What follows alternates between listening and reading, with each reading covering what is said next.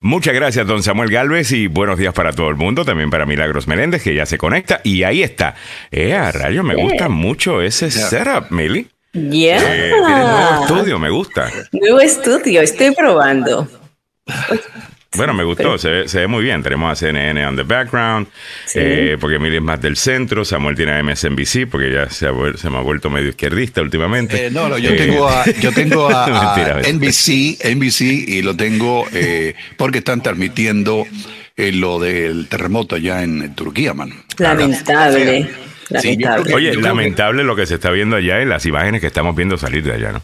Uy, Sí, uy. desastrosa. Sabes que hasta el día de hoy están contando a 5 mil personas que han fallecido y según la OMS. 1300 ayer cuando empezamos el show. Así es, Alejandro. Y la OMS dice que pueden ser ocho veces más todavía el número mientras que sigan las labores de rescate.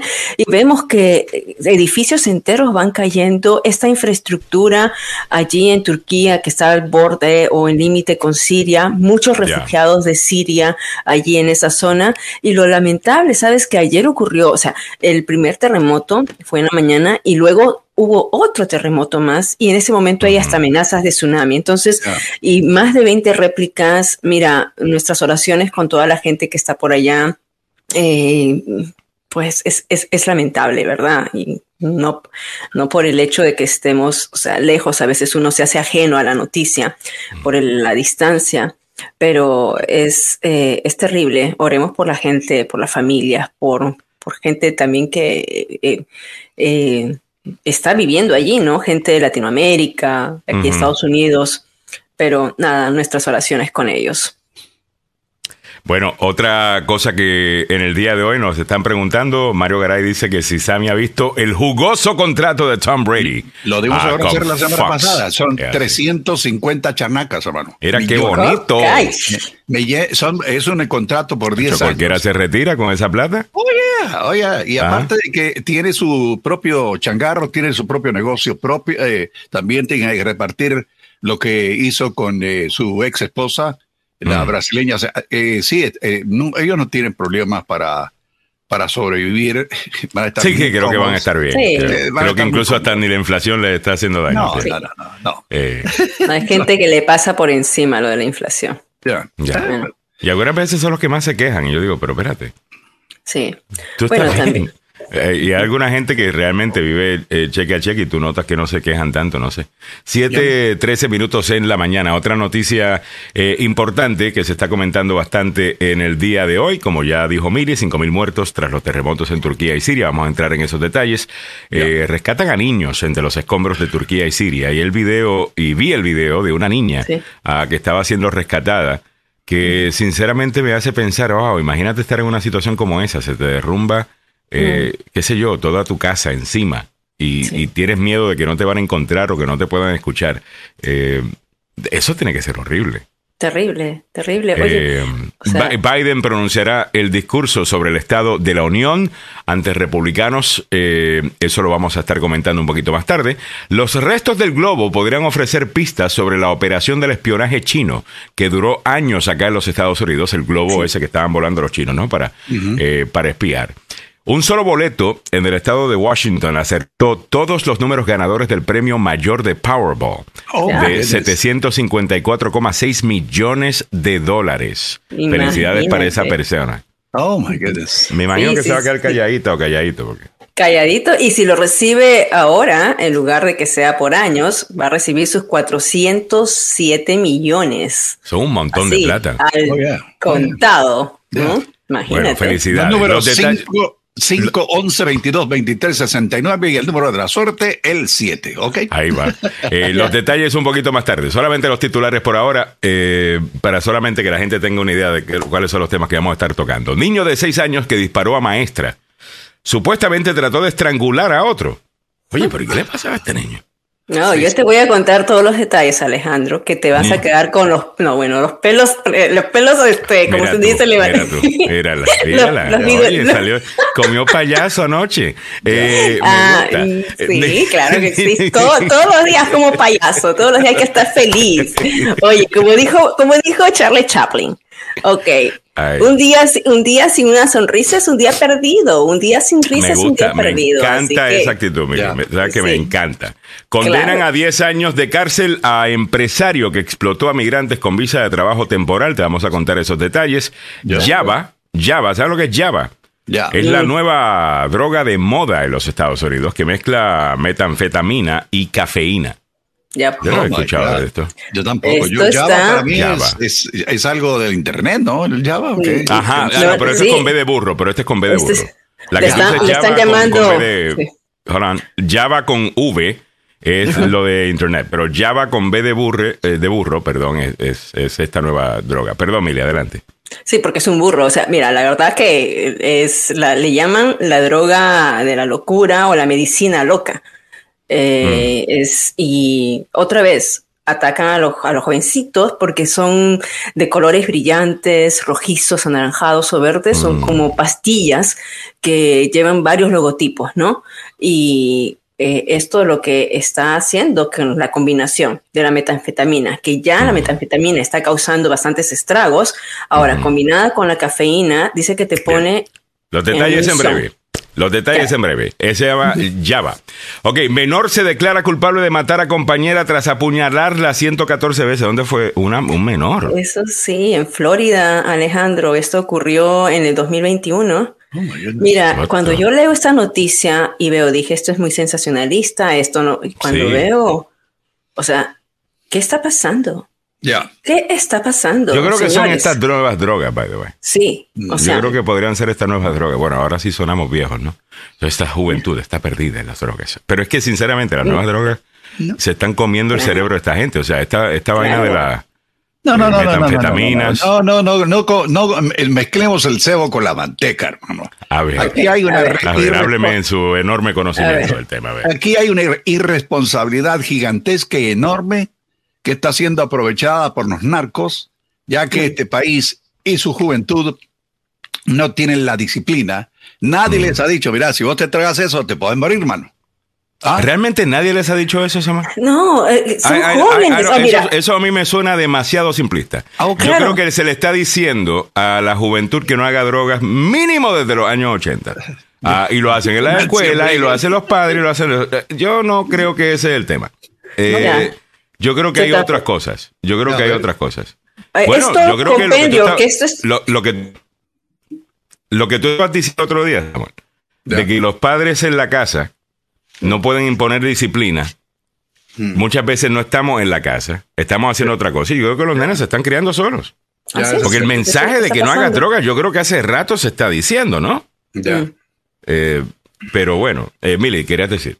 No, yo creo que todas estas situaciones es, mm, hay que mirarlas de una manera integral, no solamente desde un aspecto, todos. Y ¿sabes qué? También nos queda a nosotros. O sea, mm. es la responsabilidad de los padres en primer lugar, ¿no?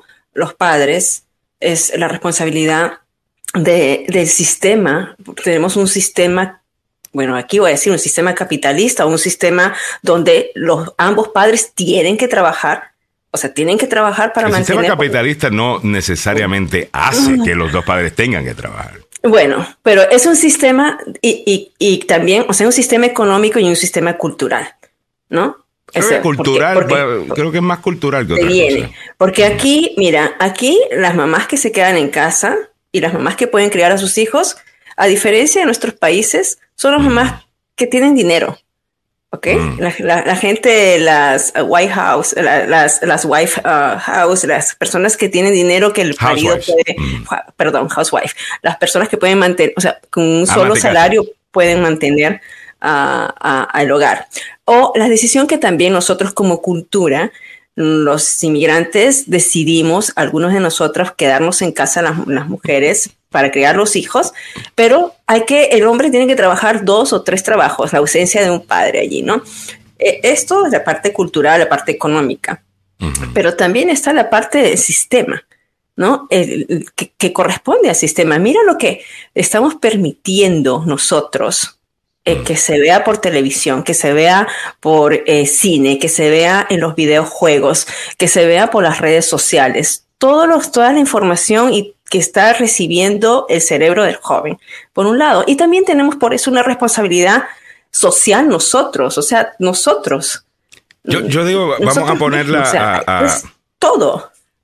yo digo bring it home y yo creo que aquí hay un y uno de los problemas principales son las redes sociales y los teléfonos celulares. La realidad del caso es que hasta esa nueva generación dicen que su generación ha sido dañada eh, por eso. Solamente para que tenga eh, una idea.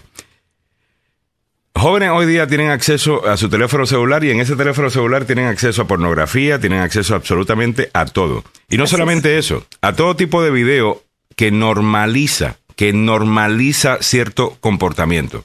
Entonces, si tú encuentras a alguien haciendo algo en las redes sociales, tú puedes decir contra si lo publico en las redes sociales. Esto debe ser bastante normal. Entonces, yo creo que el problema son las redes sociales. Además de tener el problema de la salud mental y cómo está siendo atacada de muchos de estos jóvenes que están totalmente buscando validación, validation, valor, desde afuera y no desde adentro, no desde su hogar, no desde el propio valor Ese es un gran problema. sino subir una foto a ver cuántos likes me dan, cuántos comentarios tengo, eh, tal cosa. E, eso tiene que causar en ti eh, un sinnúmero de, de, problemas. Sabemos que las personas que han estado, o las personas que son famosas, por ejemplo, eh, mm. Hollywood, gente de la televisión, de la radio nacional, que ha llegado a tener mucho éxito, mucha gente los conoce o lo que sea. Muchas de esas personas ustedes saben que han tenido problemas de qué? De alcoholismo, de drogas. Ah. ¿Por qué razón? La presión, la presión social es tan ah. grande sobre esa persona que necesita buscar una manera de alterar su estado mental. Mm. Ahora, esa misma idea, esa, e, ese mismo... Eh, eh, eso se está recreando a un nivel más pequeño quizás, en la vida de cada persona que, que, actúa como una persona pública y lo publica todo. La gente puede saber todo de, de, ti, comentar todo de ti. Estás preocupado sobre cómo te están viendo. Por esa razón es que sube una foto con 7000 filtros. Eh, ¿Me entiendes? Y, yo, y yo creo que eso está afectando a, a, mucha gente y sinceramente deberíamos pasar a toda la gente por algún tipo de, qué sé yo, de media training. Eh, mm. La gente que estamos en los medios de comunicación por mucho tiempo, hay, hay ciertas cosas que sabemos, eh, pues no debemos hacer o aceptar o eh, o sea, no, no, no, dejes que se te vaya a la cabeza la fama porque te cae. Eh, eh, you know, aprende a mantener tus, pies en el, sobre la tierra porque si no te cae. Ese tipo de cosas. Y yo creo que mucha gente no tiene, no tiene acceso a ese conocimiento. Ah, mm. Y están enfermos mentalmente. Había alguna gente que jura que el mundo entero revuelve alrededor de ellos porque publican un par de cosas en, sus redes sociales. Es increíble. Es increíble, pero también en la parte de disciplina, que, yo estoy completamente de acuerdo con Samuel en esa parte, que la disciplina empieza desde, mira, desde, y pero desde pequeños, desde pequeños, cuando ya le puedes dar un tastaz en el pañalito al bebé, hey, tiene que saber mm. quién es la autoridad. O sea, no hay que dejar pasar. Los padres estamos muy condescendientes. Mm. Si tú comparas al adolescente de nuestra época, ok, pues sueno como vieja, ¿no? Sueno como vieja. No, sonamos súper viejos todos. Pero comparamos al adolescente. A los adolescentes que, oye, los papás te daban de comer lo que preparaban. Los papás te compraban lo que podían. Los papás no tenían miedo a darte un pellizcón delante de la gente y sin que nadie diga nada. Ahora los papás, oye, le ponen el menú al niño. ¿Quieres comer este? Un niño come este, el otro niño come el otro, el otro. las, las, las, las, mesas, las, los desayunos o los almuerzos, las cenas, no se dan. Todos tienen diferentes horarios. Los padres están afuera. O sea, no comen juntos, comen frente al televisor, comen frente. Eh, eh, estos, estos momentos no están. Los momentos tampoco de disciplina están. No tienen un respeto a la autoridad. Pero nosotros también teníamos eso, Mili, nosotros también, no es que nos, nos dejaban ordenar del menú, pero ya en los 90, creciendo en los 90, ya, uno, ya uno estaba... Eh, cenando en la casa del amigo, yo me perdía, eh, Pero a los cuántos años, a los cuántos años, o sea, 12, 13 años. Bueno, ya, eres adolescente, pero yo te estoy hablando de ahora, desde ahora. El niño, el niño a los 4 o 5 años, o dígame, cuatro o cinco años, dígame si los niños no están escogiendo la ropa y dicen, no, yo no quiero ponerme esa ropa. No, o sea, a los cuatro años. No, no, no, no, Un mocoso de cuatro años está siendo el rey de la casa. vamos, vamos, a, hacer, vamos a hacer porque ya nos vamos moviendo para... para la comida que hay, no, no, comes, eh, eh, no comes, eh, ¿Sabes por qué te estoy entrando a este tema? Estoy entrando a ese tema porque el chiquito que le Está bien, pero no me grites, no me grites. Ya, no, eh, No, el niñito, perdón, el niñito, el niñito, el niñito que le disparó a la maestra había tenido varios incidentes. Mm. Ya días anteriores le había roto el teléfono a ella. ¿Y qué hizo la escuela? ¿Qué hizo la escuela? Lo suspendió un día, Ujú. ¿no? Ok.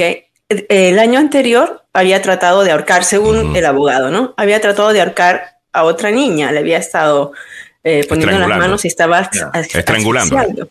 Est- Ajá, así, asfixiándola, ¿no? Y también, o sea, ¿dónde estuvieron las, las, las represalias para este niño? Otro su- suspensión, mira, seis años, pobrecito. O sea, ¿qué es lo que tiene que estar viviendo ese niño en su hogar para que a los seis años ya esté suspendido? Otros Ya. maestros que no quisieron dar su nombre dijeron que el niño lo ha- es- la había agarrado a una maestra por la parte de atrás y tuvo que venir un auxiliar a, a liberarla. Un chiquito de seis años, o sea, tampoco, ¿no? Pero eh, otra vez, ¿qué está haciendo? O sea, ¿qué está mirando el niño? ¿Por qué tiene ese- esa conducta y por qué eh, no se tomaron las medidas, como dicen los abogados, contra este pequeño o que la escuela no quiso reportar el hecho para que la escuela no quedara manchada con un incidente violento? O sea, Mm. Este es, este es Bueno, me parece, me parece excelente tema, eh, me parece muy buen tema. Algunas veces estamos hablando de las noticias del día porque queremos que la gente esté informada eh, de lo que está pasando.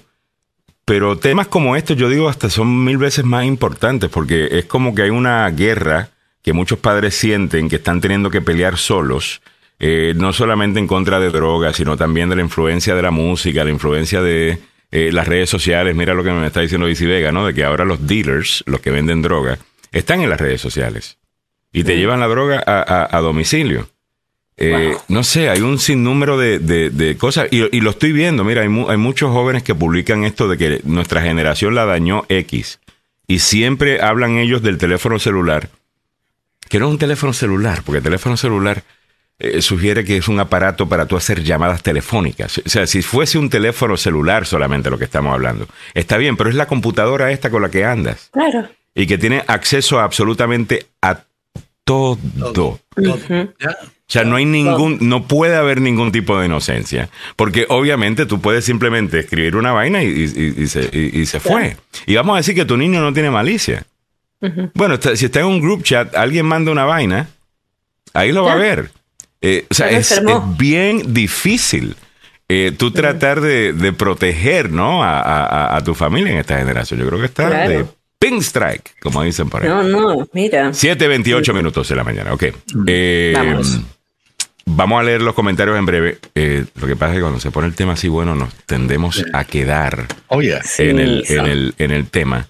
Y, y hay otras cosas que vamos a estar haciendo, pero yo creo que lo que vamos a hacer es que vamos a estar retocando el tema así. Eh, a través de la lectura de sus comentarios, ¿ok? Vámonos con don Samuel Galvez, que ya está listo con la información que debe saber esta hora sobre el tema deportivo, una presentación del abogado Joseph Maluf, la demanda más rápida del oeste. Vamos. vamos con fútbol, pasión de multitudes. Opio del Opio del pueblo. Ya no lo quiero ni decir, ¿ves? Dígalo, dígalo. Promoviendo la droga, ¿eh? No, Ustedes qué dos sí que se no, pasan. no, no, y eso no, que son conservadores, Mira. dicen. No, no, no. Oye, no seas cizañero, ¿ok? Cizañero de primera. Mezclando ahí el huevo con la manteca, ¿ok? Ahorita me- Señor Uruguaya consiguió- Espérate. Espérate. Pobrecito Samuel, perdón, Samuel. Pero compórtate. Ya. Ajá. La selección No de Uruguay consiguió por adelantado su cupo al Mundial Sub-20 rumbo a Indonesia al golear 4-1 en Bogotá a una Venezuela que pese a lo abultado del marcador hizo mérito para no caer en- de forma tan estruendosa, pero fueron cuatro pepinos a uno. La, eh, la celeste comenzó como una trompa, sí, en menos de cinco minutos ya tenía contabilizado dos remates. Uno con Francisco González y el otro con Álvaro Rodríguez. Este golpe lejos de amilanar a los eh, vino tinto les dio, bueno, en, enjundia para tratar de salir adelante, pero no fue así, no funcionó la cosa y los uruguayos junto con los brasileños van camino, como le contaba al inicio de este programa, van camino a Indonesia al Mundial. Así que eh, qué buena onda, por supuesto, para, para la gente de Uruguay, qué bueno para la gente de, de Brasil. Y usted se pregunta, ¿y qué pasa con Argentina? Pues, no, Argentina no, no, no funcionó, eh, no le fue bien. Eh, vamos a tener detalles más adelante de lo que ha pasado con, con Argentina en el sub-20. En un principio, yo creo que todo Argentina piensa que los muchachos que tienen 20 años son igual que los que tienen la selección nacional. No, no, hay gente que recién está entrando a este mundo futbolístico a nivel mundial. Inclusive a veces se dan cosas eh, cuestionables. Cuando llega uno de estos casa, eh, ¿qué te digo? Casa futbolistas, ¿verdad?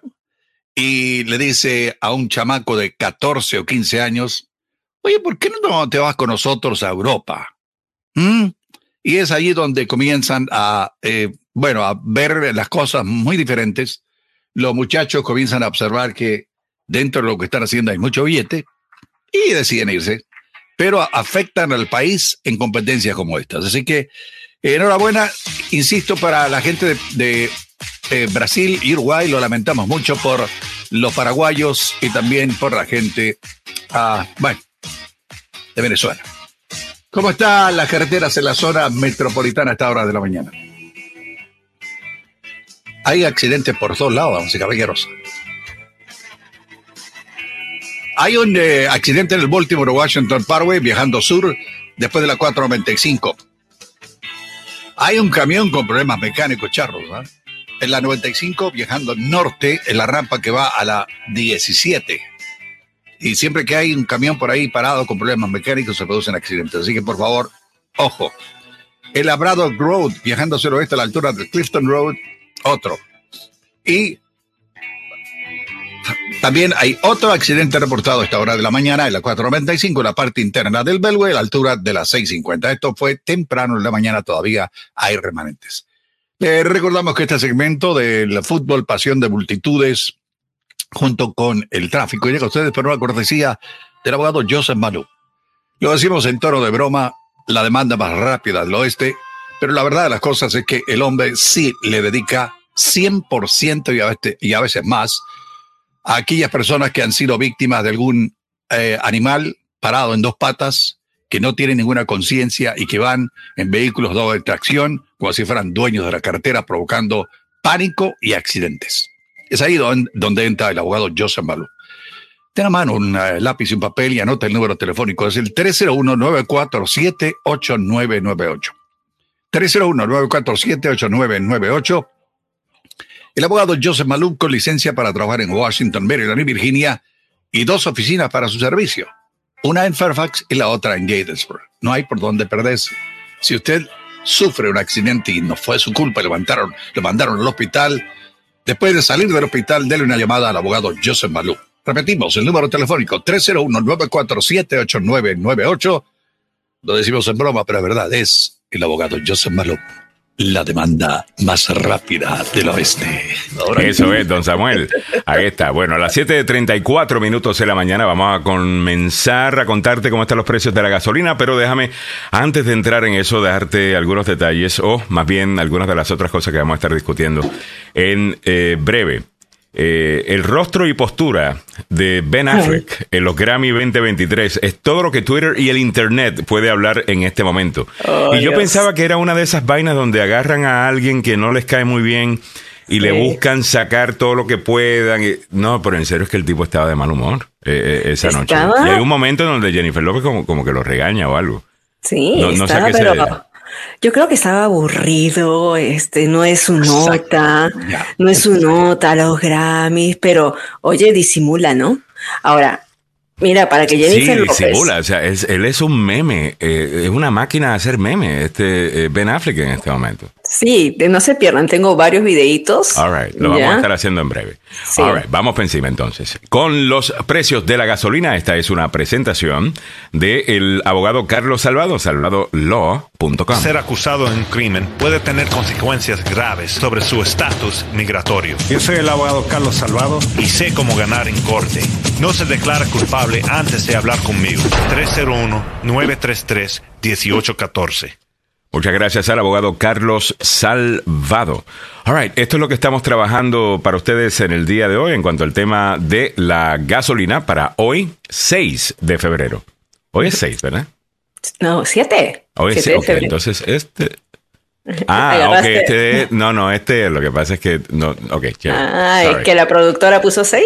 No, no, no, está bien, tranquila. El, el show prep dice 7. El show prep dice 7, tranquila.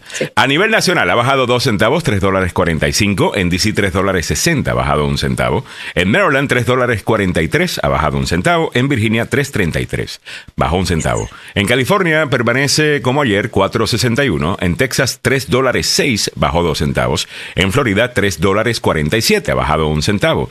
El diésel a nivel nacional ha bajado un centavo, 4 dólares 61. En DC 4.98 subió 2. En Maryland, 4.53, bajó 1. Y en Virginia, bajó 2, 4.54. Está casi por empatar con Maryland, pero Maryland le sigue comiendo los dulces a Virginia en el tema del diésel.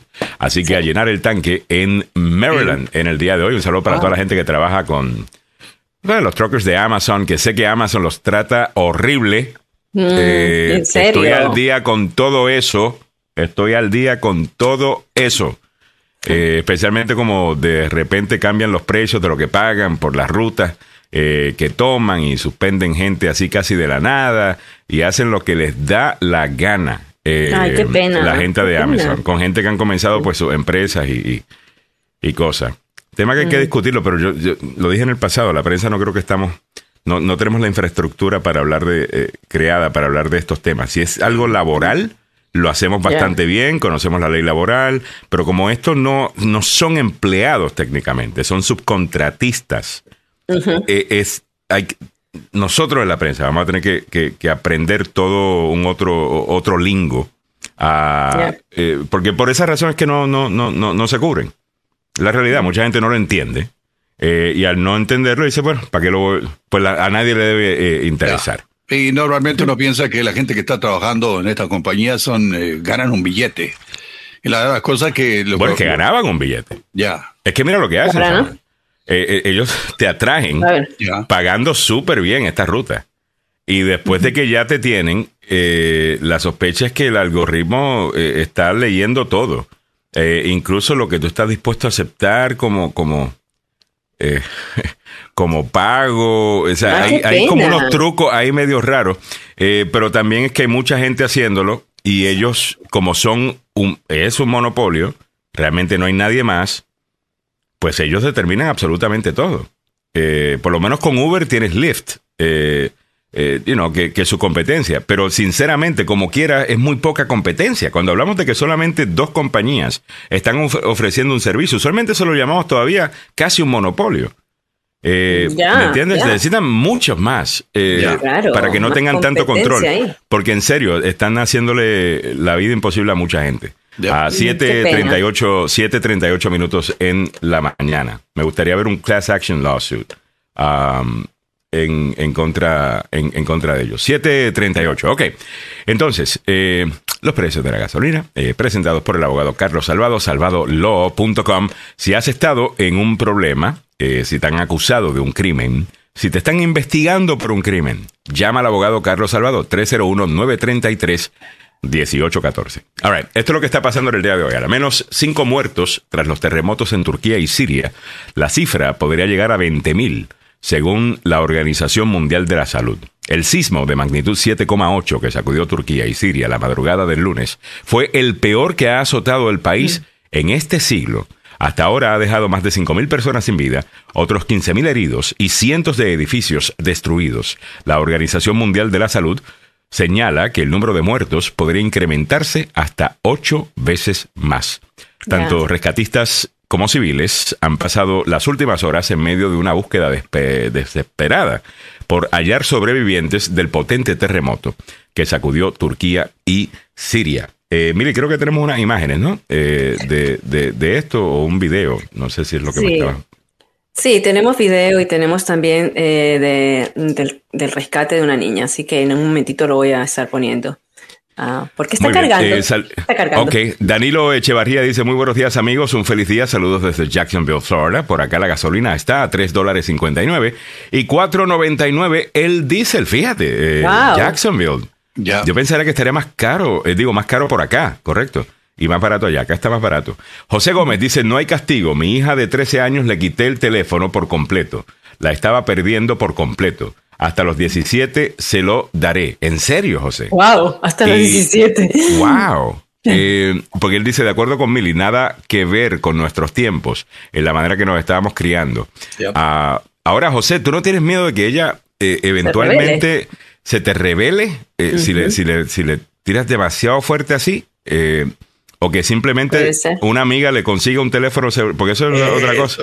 Ahora tenemos de esto, por ejemplo, este que yo estoy utilizando, que utilizo para, las redes sociales, es un iPhone 6. No está mm. conectado, solamente si está conectado a Internet, pues tiene acceso a Internet, right?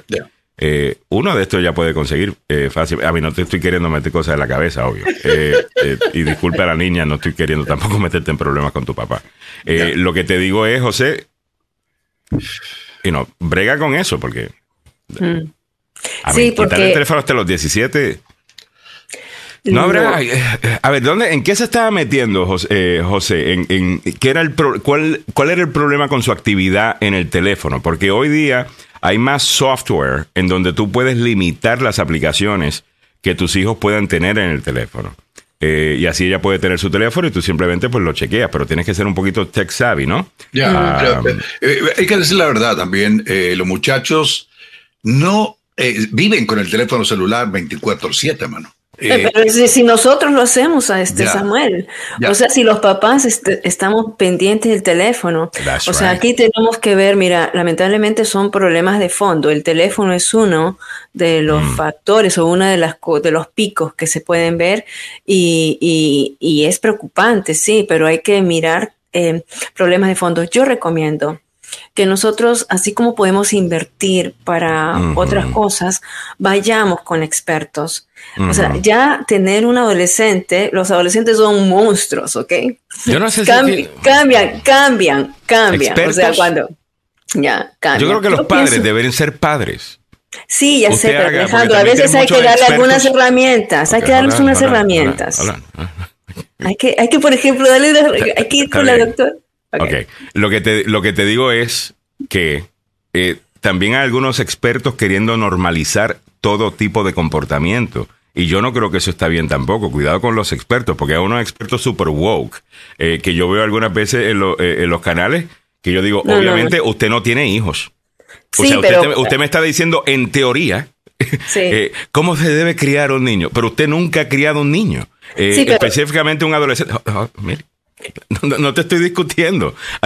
quiero atarlo al comentario de, José, porque el problema es, lo de José, no me quiero alejar de eso. José está diciendo que le va a quitar el teléfono celular a su hija y se lo va a regresar hasta los 17 años. Eh, entonces yo me pregunto si eso es posible. David Bermúdez dice, eh, a ver, y... Espera, ¿dónde el primer comentario de David? Eh, dice, a ver, ¿y qué hay de malo con quitarle el... ¿Cuál es la necesidad? De que un niño tenga un teléfono. Eh, y tiene razón David Bermúdez eh, en esto. Mm. Lo que pasa es que en un mundo perfecto, pues sí, esa sería la respuesta, ¿no? ¿Qué, necesidad tienen? Pero la realidad del caso es que los niños van a la escuela, todas sus amigas y amigos tienen. Ellos terminan siendo el único que no tienen, terminan siendo vistos como el rarito del grupo. Así es. Peer pressure. Y, y es, y, algunas veces uno como padre, uno dice, yo sé que este teléfono es una porquería, pero no, no, no quiero que a ella me la traten distinto, que me la traten mal, o que me le hagan bullying. Entonces uno, uno cae. Mm. Esto es difícil. Estos son temas difíciles. Eh, y yo creo que muchas veces queremos una solución eh, rápida, pero no, no es. Son temas difíciles. Mm, eh, son temas difíciles, mira. No, yo digo que a veces necesitamos ayuda. perdón, nadie viene con un manual para ser padres, pero hay muchos libros, hay mucha educación que se puede dar. En la antigüedad la función, o sea, no necesitábamos de estos expertos, ¿no? Eh, porque no teníamos Mira, no teníamos tanto acceso al mundo, a la globalización, no teníamos tanto acceso mm. a, lo que, a, la información que viniera fuera de tu casa. La información que tú recibías era lo de tu casa, lo de tus vecinos, lo de tus amigos, lo de, eh, lo de los tíos. Los expertos eran la abuela, la tía, la otra que ya tenía hijos, y uno iba y decía, oye, mira, este, este chico me está saliendo así, y venían y te, te daban consejos, y había que ser sabios como para escuchar, ¿no? Y como te digo, estaban en, estábamos en un mundo más sano, menos drogas, más juegos. Yo creo que bastante droga, entonces. Claro, mira, los chicos liberaban mucho estrés. Esta es la droga, esta es la bendita droga. Porque sí, la droga es el, el, internet, obviamente, o las redes sociales. Eh, yo le invito a todos, muchos de ustedes ya lo han visto, lo han comentado acá, el documental que está en Netflix que se llama Social Dilemma. Y cuando tú veas cómo básicamente las el, el mismo mecanismo de la drogadicción lo podemos ver en las redes sociales, usted va a abrir los ojos pero.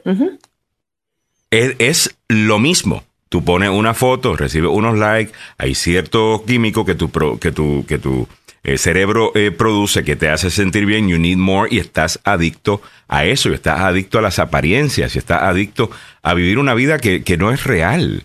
Mm. ¿Me entiendes? Eh, estás preocupado por la opinión de gente que jamás te ha visto en tu vida. Gente que no te conocen, gente que no conocen a tus padres, gente que no conocen a tus hijos, que no conocen tu historia. ¿Qué carajo te importa a ti lo que piensa esa gente? Pero, Pero estamos en un momento donde ahora todos somos, eh, you know, media stars, porque estamos todos en las redes. Y los problemas que tenemos o hemos tenido, todos los que trabajamos en medios de comunicación y todos hemos tenido you know, algo con lo que tenemos que, eh, que, lidiar. Usualmente hay sus excepciones, como por ejemplo don Samuel Galvez, que no es más derecho porque no puede.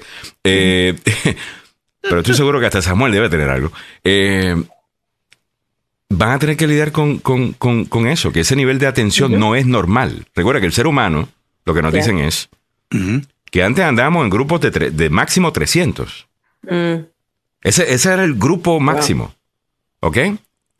300 personas, si acaso.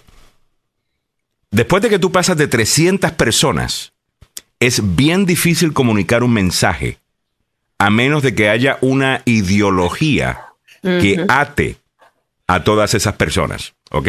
Entendamos eso y esto es un hecho.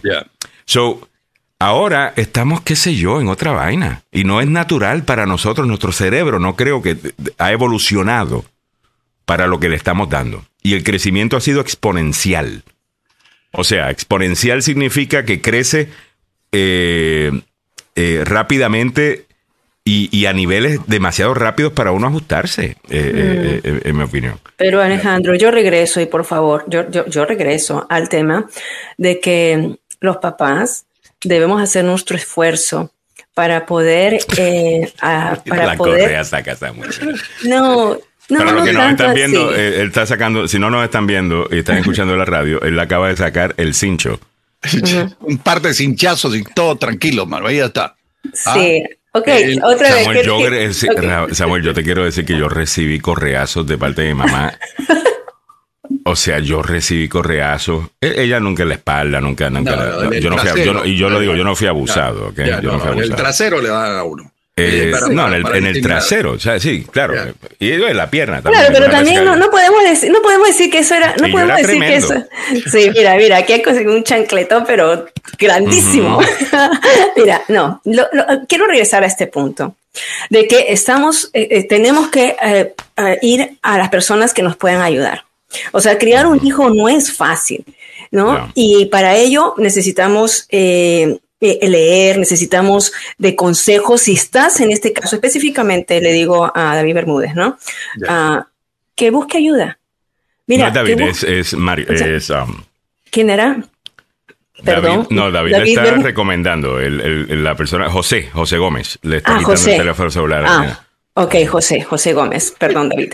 Eh, en el sentido de que todos estamos diciendo en el chat, están dando muy buenos tips, están, están dando muy buenos tips, pero hay que ver caso por caso, hay que ver por qué eh, él siente que la niña está perdiéndose en el teléfono, hay que ver cosas de fondo, profundidad. Por ejemplo, tenemos una amiga, la doctora Ana Sierra. Ella ve estas, estas, eh, estos problemas de padre y madre o de padres y hijos eh, y trata de eh, guiarlos a que puedan tener una resolución, por un lado. Mira, voy a poner, o sea, no voy a hablar de otros ejemplos. Yo lo único déjame, leer algunos, déjame, déjame, leer algunos comentarios rapidito y, y, ya mismo vamos a eso, algunos comentarios que me parece eh, muy bien. Alaskan dice, ese problema para todo quieren buscar expertos y cuando viene a ver ellos no han vivido las experiencias de tener un hijo, para todo quieren expertos y las personas no asumen sus responsabilidades. Eh, Danilo Echevarría dice, yo estuve como subcontratista de otro subcontratista y uno le van evaluando si llegan a tiempo a recoger, cómo manejas y cuánto se demora de ah, entregar y estaba diciendo que controlan absolutamente todo. Ese comentario está un poquito más arriba. Aquí está. Yo trabajé haciendo deliveries para Amazon y como las órdenes se maneja en el teléfono en la aplicación de Amazon ellos controlan hasta por dónde uno maneja y cuando hay restricciones. Eh, Danilo Echevarría dice, ellos se dan cuenta para las próximas cargas. Vaya. David Bermúdez, a ver, ¿y cuál es la necesidad de que un niño tenga teléfono? Es el tema que estamos discutiendo. Eh, dice, añade David, esa es la mejor forma de cuidar a nuestros hijos no dándoles teléfono hasta cierta edad, porque porque hay que darle el teléfono de 10 años, que porque esa opción de tener eh, teléfono ya, yo creo que ya cuando son teenagers, yo creo que hay que. Es difícil no darle el teléfono cuando son teenagers. Y como dice. Después, después dice, oye, ¿dónde estás? Como, como me estaba diciendo alguien más, por María Luisa Rebollo, los ah. que tenemos que aprender a ser padres, no amigos, buen día. Pero alguien había dicho, las mamás solteras necesitamos también estar chequeando a los niños. Entonces, por esa razón es que le tenemos un teléfono celular. Eh, perdí el, comentario. Ahorita estamos viendo la agenda en el teléfono. Totalmente. Eh, eso es cierto. Hay sus cosas positivas de esto, obviamente. Ah, pero dudo que los niños de, de high school no, no, no, estén viendo. Eh, pero tienes ya, como todo, no tienes el punto de un es sólido. Todo va a tener sus positivos y sus negativos. Pero en el balance, ¿cómo estamos con las redes y, y, el, y el teléfono celular? Mm, es que si mm. tú das, si tú das un teléfono al mismo tiempo que das el teléfono porque es el padre que lo compra, al mismo el teléfono también tiene que venir con condiciones y tiene que venir con un chequeo. O sea, el padre es el que compra el teléfono, podemos ponerle algunos límites, podemos ponerles algunos mensajes. Oh, what? No, no, no, perdón, perdón, perdón. Estaba leyendo no. Edwin, perdón. No. Ok, bueno, eh, en ese sentido, yo, mira, o sea, yo sé que los padres aquí tienen la autoridad para hablar, ¿ok? Los que hemos criado hijos. Y, y bueno, mi, mi, hija no me salió tan mal, pero yo tuve que ir a un montón de seminarios. No fui a psicólogos así, pero me iba a seminarios que había sobre crianza de niños de toddlers, de 2 a 4, estaba allí. Antes de que Alma entrara a la escuela, me fui a un montón de seminarios para aprender qué hacer. Y me volví, me volví voluntaria en la escuela y una vez escuché una, un, consejo que dijo un director de una escuela, que dijo, si tu hijo no puede permanecer sentado más de tres minutos, no creo que tenga mucho éxito en la escuela y lo van a discriminar. En el salón de clases hay más de 20 niños y los maestros no pueden prestarle atención a todos. Entonces es mejor que lo eduques, que lo disciplines, que lo mantengas, que trates de estar, que trates de estar con... Yo soy el niño que no estaba quieto por tres minutos. ¿Ok? Y, yo soy el niño que no, que, no, que no me puede estar quieto por tres minutos.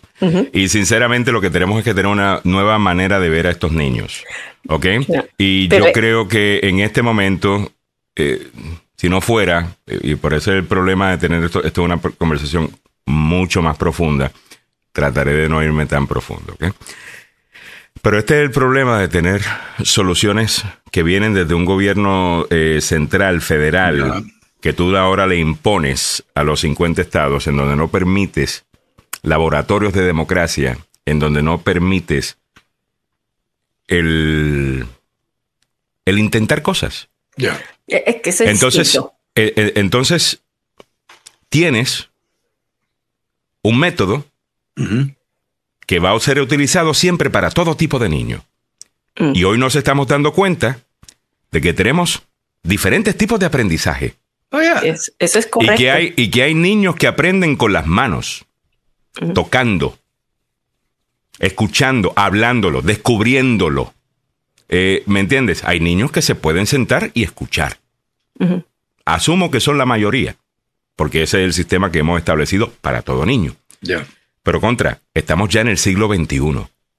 A mí me encantaría ver un salón de clases que reúne a personas que aprenden de la misma manera, todas en un salón de clase, y ese grupo tiene este tipo de maestro, ¿me entiendes? Que le enseña a su estilo. Yo creo que eso sería mucho más efectivo. Y no me digan que no tenemos dinero para hacerlo porque el presupuesto de educación se lo puede enseñar. Hay billete para esto, Mm. eh, eh, pa- para hacerlo. Porque... Pero el billete se va a la canción- burocracia, tú- Alejandro. tú- tú- sí, yo sé. El billete se va a la burocracia porque este La- tipo de escuelas son privadas. No, no, solamente. No, yo no quiero No eso sé. las privadas. Yo no. Sí, that's eso- not what I'm talking about. Las privadas, si lo quieren hacer, que lo hagan. Yo lo que estoy diciendo que el sistema público de los Estados. Unidos Ya.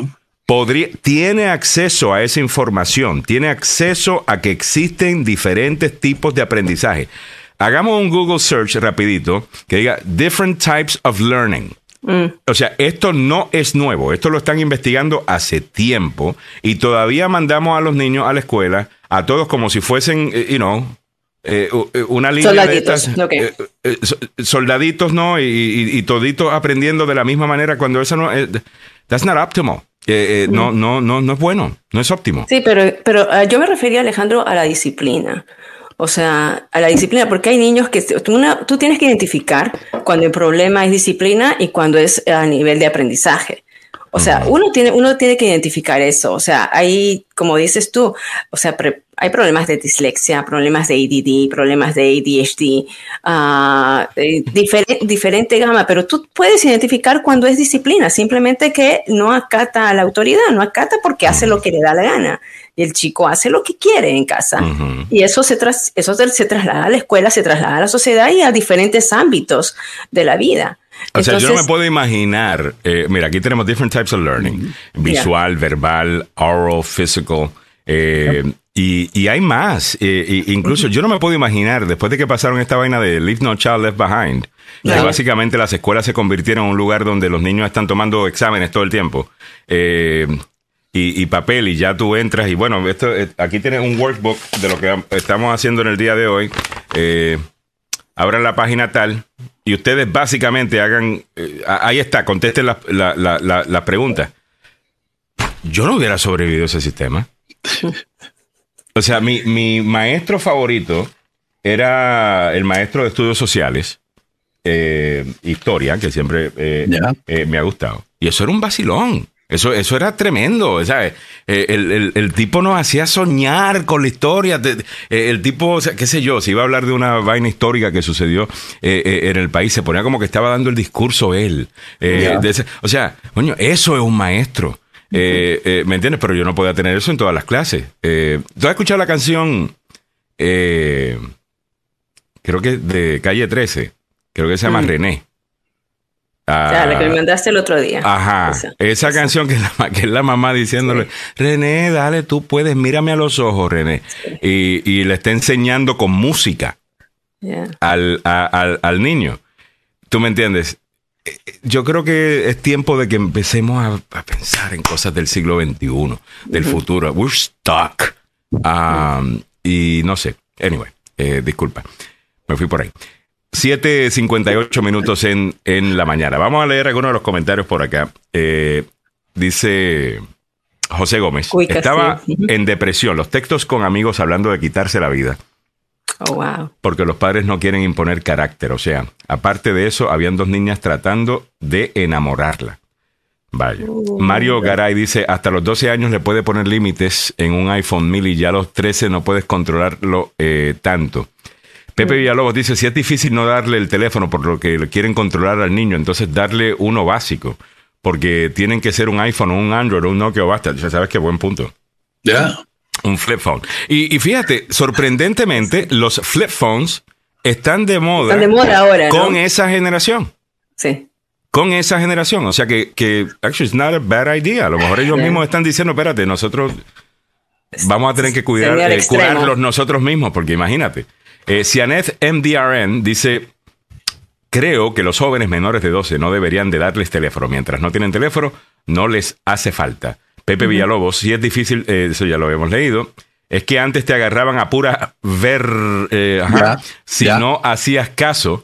eh, es cierto, Guillo Bando dice muy buenos días, bendiciones para todos. La, la verdad que, en mi humilde opinión, eso de buscar expertos no ayuda mucho.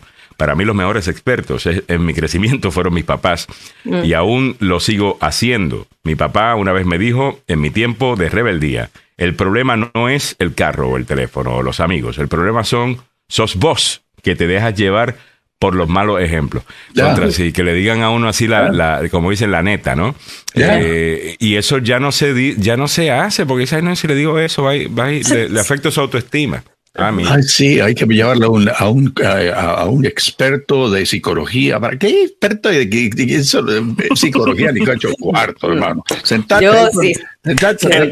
Que te vamos a alinear esa chakra ahora mismo. No, no, no, no, no, Ajá. no, no. Sí, pero si no está el papá ni siquiera para eso, o sea, tampoco, ¿no? No, no, pero- pero-. Pero Yo había Yo otra creo que- cosa. Lo que, Sí, yo, yo creo, que lo que dice Samuel es que también había eh, también toda una familia que estaba participando de esto. O sea, tú tenías que lidiar con tu abuela, tenías que lidiar con, con los vecinos algunas veces, ¿no, Samuel? Eso no está acá, no está acá, eso no tenemos. Estas herramientas de inmigrantes, nosotros, de, de gente inmigrante que vivimos solos, no tenemos a la tía, la prima, la abuela, no tenemos quien nos dé ese, ese, ese sostén, ¿no? Ese, ese mundo de apoyo.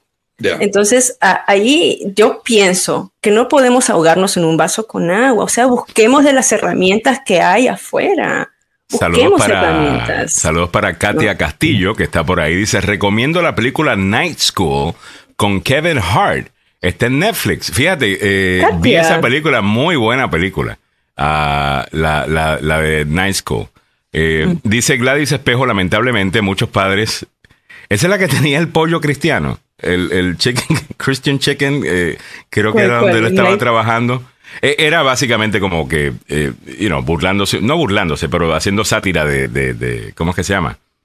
El, el lugar este que vende el pollo, que, que son, los fundadores son eh, Chick-fil-A. Ah, ya. Ah. Eh, ahí es donde trabaja Kevin Hart, entonces de noche está estudiando eh, para superarse tal cosa. Eh, Ah, que lo mandan, lo mandan. Creo que lo mandaron de. eh, No, no, no, no. he's- he's- eh, él, él quiere sobresalir y creo que decide eh, agarrar su GED. Yeah. A, a esa edad. Me, me encantó esa película, actually. Gladys Espejo dice, lamentablemente muchos padres y madres perdieron la disciplina de sus hijos. Edwin López dice, ¿por qué mejor no una buena taleguiada? Lourdes Chávez, buenos días al mejor equipo de noticias de todo el área del DMV. Miguel Ángel Sosa dice, ah, muchas gracias Lourdes. Miguel Ángel Sosa dice, había algo muy básico que se llamaba respeto. Mi madre con una mirada nos debía todo, totalmente. Totalmente. así como fusiladora esa mirada. No, no el nada, baño mira. funciona muy bien, el baño funciona muy bien, Alejandro. Una Pero, miradita así, pero, pero yo creo, yo, yo, yo creo que, ajá, lo de llevar al niño al, al, al, al baño. El niño podía hacer toda la majadería. Ah, vamos a entrar al baño. Y el chiquito ya te mira, entremos al baño un ratito. En el baño, unas cuantas y salidas de lo más bien. Y pobre ti que llores. Pobre ti que llores. ¿ah? No, en, en el caso, en el caso de mi Oye, todavía te está molestando con lo que dijo Malufa aquel día, dice Mario Garay. Entonces que lo metan a las escuelas de cura y que les pase lo que le pasó a Samuel. Este Mario. Y Mario tiene un buen comentario ¿ah? sobre, los, sobre, el, sobre el teléfono. A ver, Ahí, ¿cuál era? usted dice- A lo eh, mejor no lo vi. Dice que le quitó el teléfono a su niño Ya. y al día siguiente el bus lo dejó y no sabía cómo comunicarse con su hijo. Entonces, a ver, por ahí está. También es eso. O sea, si le quitas el teléfono a tu hijo, él tiene toda la excusa para decir, lo llamas y dónde lo ubicas. O sea, yo creo que también los papás tenemos que tener esta, la ubicación de tu hijo, ¿no? Eh, saber dónde está. La Eh, disciplina eh, a veces no puede ser con, eh, ¿qué te digo? Con un par de cinchazos. Puede ser tan simple como lo que hacía eh, mi jefe con, con mis hijas. Eh, las ponía en una esquina. Go to the corner. Don't move. Nosotros, Just nosotros corner. eso también con, con los, Ya, con los ya. nenes. Time out. Y el Ya, time out funcionaba. Exacto, exacto, exacto. Ah. Funciona muy bien, muy bien. Así Y, que y quitar el. eh, bueno, en ese tiempo no, no era el Xbox, era el Nintendo 64 o. es cierto. y yo le eventualmente. quité la puerta, yo le quité la puerta. Mi mamá me quitó la puerta a mí. Mi mamá me quitó la la puerta. puerta, ay, mi mamá me quitó la puerta porque. Bueno. eh, Porque eh, eh, habían, yo tenía una, una amiguita que venían a, a, a- a- a verme, entonces a mí me gustaba irme para el cuarto con ella. Ah, y mami me quitó la puerta. Mi hija puso un letrero igual. Privacidad, este es el cuarto de alma. Nadie. Privacidad, este Privacidad, es el cuarto. ¿Tú, pagas aquí? ¿Qué, o sea, ¿qué, te vas a hacer acá? Una que se me puso así, oh su papá y yo le quitamos la puerta. ¡Mi puerta! No hay puerta te tienes que ganar la puerta. ¿no? ¿Te tienes? Y se quedó sin puerta. Después le gustó, ¿sabes? Latino parents be like. Eh, totalmente. Óyeme, vámonos rápidamente al noticiero del tope la hora con don Samuel Galvez. Uh, y continuamos con las noticias de, del día y añadiéndole al tema, que yo creo que está, está, está muy bueno y yo creo que definitivamente algo con lo que todo el mundo está lidiando, ¿no? Uh, todos, los, todos los comentarios son bienvenidos, incluyendo los que no están necesariamente de acuerdo con lo que se está diciendo. Por ejemplo, si a usted no le gusta el cincho, eh, que está mostrando ahí eh, eh, Samuel. Si usted tiene una manera de verlo un poquito más, qué sé yo, moderna, déjenos saber su punto de vista también. Con mucho gusto leemos el comentario, ¿ok? Vámonos al corte informativo, como nos sugiere Miguel Ángel Sosa. Muchas gracias a nuestro producer. Vámonos a ir rápidamente con Don Samuel. Buenos días. El FBI detuvo a dos personas, incluidos un líder neonazi, antes de que pudieran atacar la red eléctrica en la vecina ciudad de Baltimore. Empresa de Maryland retira del mercado más de 400 productos alimenticios por preocupación sobre contaminación con listeria. Por lo menos 2.800 comunidades en Bolivia están siendo afectadas por heladas y sequías. Muy buenos días, le saluda Samuel Galvez y aquí el detalle de la información. En el ámbito a nivel nacional, el FBI arrestó a dos personas, incluidas un líder neonazi, antes de que pudieran atacar la red eléctrica de la vecina ciudad de Baltimore. Los sospechosos Brandon Russell, de la Florida, y Sarah Glenn Daniel, de Maryland, fueron detenidos la semana pasada. El FBI informó que el complot tenía motivos raciales, pero no proporcionó detalles. Hay que recordar que el 62% de los residentes de Baltimore son afroamericanos, según datos del censo. Russell es uno de los fundadores de un grupo neonazi llamado Division Atomwaffen, que trabaja para impulsar el colapso de la civilización como la conocemos. Según la Southern Poverty Law Center, una organización de derechos civiles que rastrea a estos grupos neonazis. Los acusados no solo hablaban, sino tomaban medidas para cumplir sus amenazas sin mover objetivos extremistas, dijo Tomás Sabochinsky, agente especial a cargo de la oficina del FBI en la vecina ciudad de Baltimore. En el ámbito local metropolitano, más de 400 productos de alimentos listos para comer posiblemente estarían contaminados con listeria y fueron retirados del mercado con una empresa a propósito de Baltimore.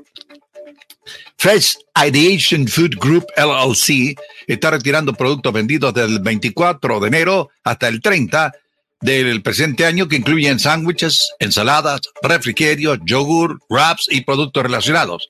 Así lo dijo la compañía en un sitio compartido por la FDA. Todos los productos retirados tienen la etiqueta y o identificador de Fresh Creative Cuisine en la parte inferior de la etiqueta, póngale ojo, con el nombre de Fresh Creative Cuisine y la fecha de vencimiento. Eso no lo consuma. La FDA dijo que los productos en riesgo de contaminación se distribuyeron en Connecticut, aquí en Washington, Maryland, Massachusetts, New Jersey, New York, Carolina del Norte, Pensilvania, Carolina del Sur y Virginia. Los productos bajo marcas Bistro To Go, Quick and Fresh, Diets Watson se vendieron en máquinas expendedoras de tiendas de minoristas y proveedores de transporte. Así que ojo en ello. En el ámbito de nuestra América Latina, por lo menos 2.800 comunidades en Bolivia están siendo afectadas por desastres naturales como heladas o la sequía y alrededor de 21.000 hectáreas de cultivos se perdieron por las inundaciones a causa de las constantes lluvias en el oriente del país. El ministro de Desarrollo Rural y Tierras, Remy González, informó que pues, estas comunidades afectadas están principalmente en el lado occidental del país y que ya se está trabajando para entregar por lo menos perforar 234 pozos de agua para que ya no vean afectadas eh, la sequía y los productos que venden al consumidor. En el mundo de los deportes, volvemos al fútbol, pasión de multitudes, opio del pueblo. Oiga, qué pena. Parecía que el Real Madrid había enderezado la figura después de un arranque en el 2023 errático, pero los últimos días lo han metido en otra curva a ocho puntos del Barcelona en la liga, azotado por el caso de Vinicius y la enfermería de un nuevo repunte, eh, pues está trayendo problemas al, equipo merengue. Thibaut Courtois, Karim Benzema, que en este curso ya han perdido 11 partidos, y Eder Militao no viajaron a Rabat para las eh, semifinales del Mundial de Club que se va a llevar a cabo mañana. Esto contra el equipo Al-Jalí. Fuentes del Club Blanco dijeron que, sin embargo, ninguno de los tres se encuentra descartados para poder participar en este evento. En el horizonte de todos ellos se encuentra el choque de Anfield contra Liverpool. Esto va a ser el próximo 21 de febrero en la ida de los octavos de final de la Champions. Así que esto se va mmm, pues poniendo muy bueno. Qué pena lo del Real Madrid porque está afectado por gente que tiene lesiones y lesiones que a veces lo, lo dejan por varios meses fuera de la actividad futbolística. Bueno, ¿cómo está el tráfico para la capital de la nación a esta hora de la mañana? Hay algunas dificultades. Hay un eh, vehículo con problemas mecánicos en el Beltway a la altura de la 29, la Colesville Road. También hay un eh, vehículo que ya fue removido del Beltway en la 193. Hace los vehículos tienen problemas complicados. Otro vehículo, un camión con problemas mecánicos, esta vez en la 95 rumbo norte, la rampa que va a la 17. Se está despejando un accidente ocurrido en la 29 rumbo norte antes de Ben Hill Road.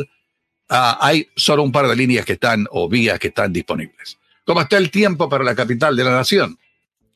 La temperatura actual en el centro de Washington 33 grados Fahrenheit, no ha, no ha cambiado, que corresponden en el resto del planeta a un grado centígrado.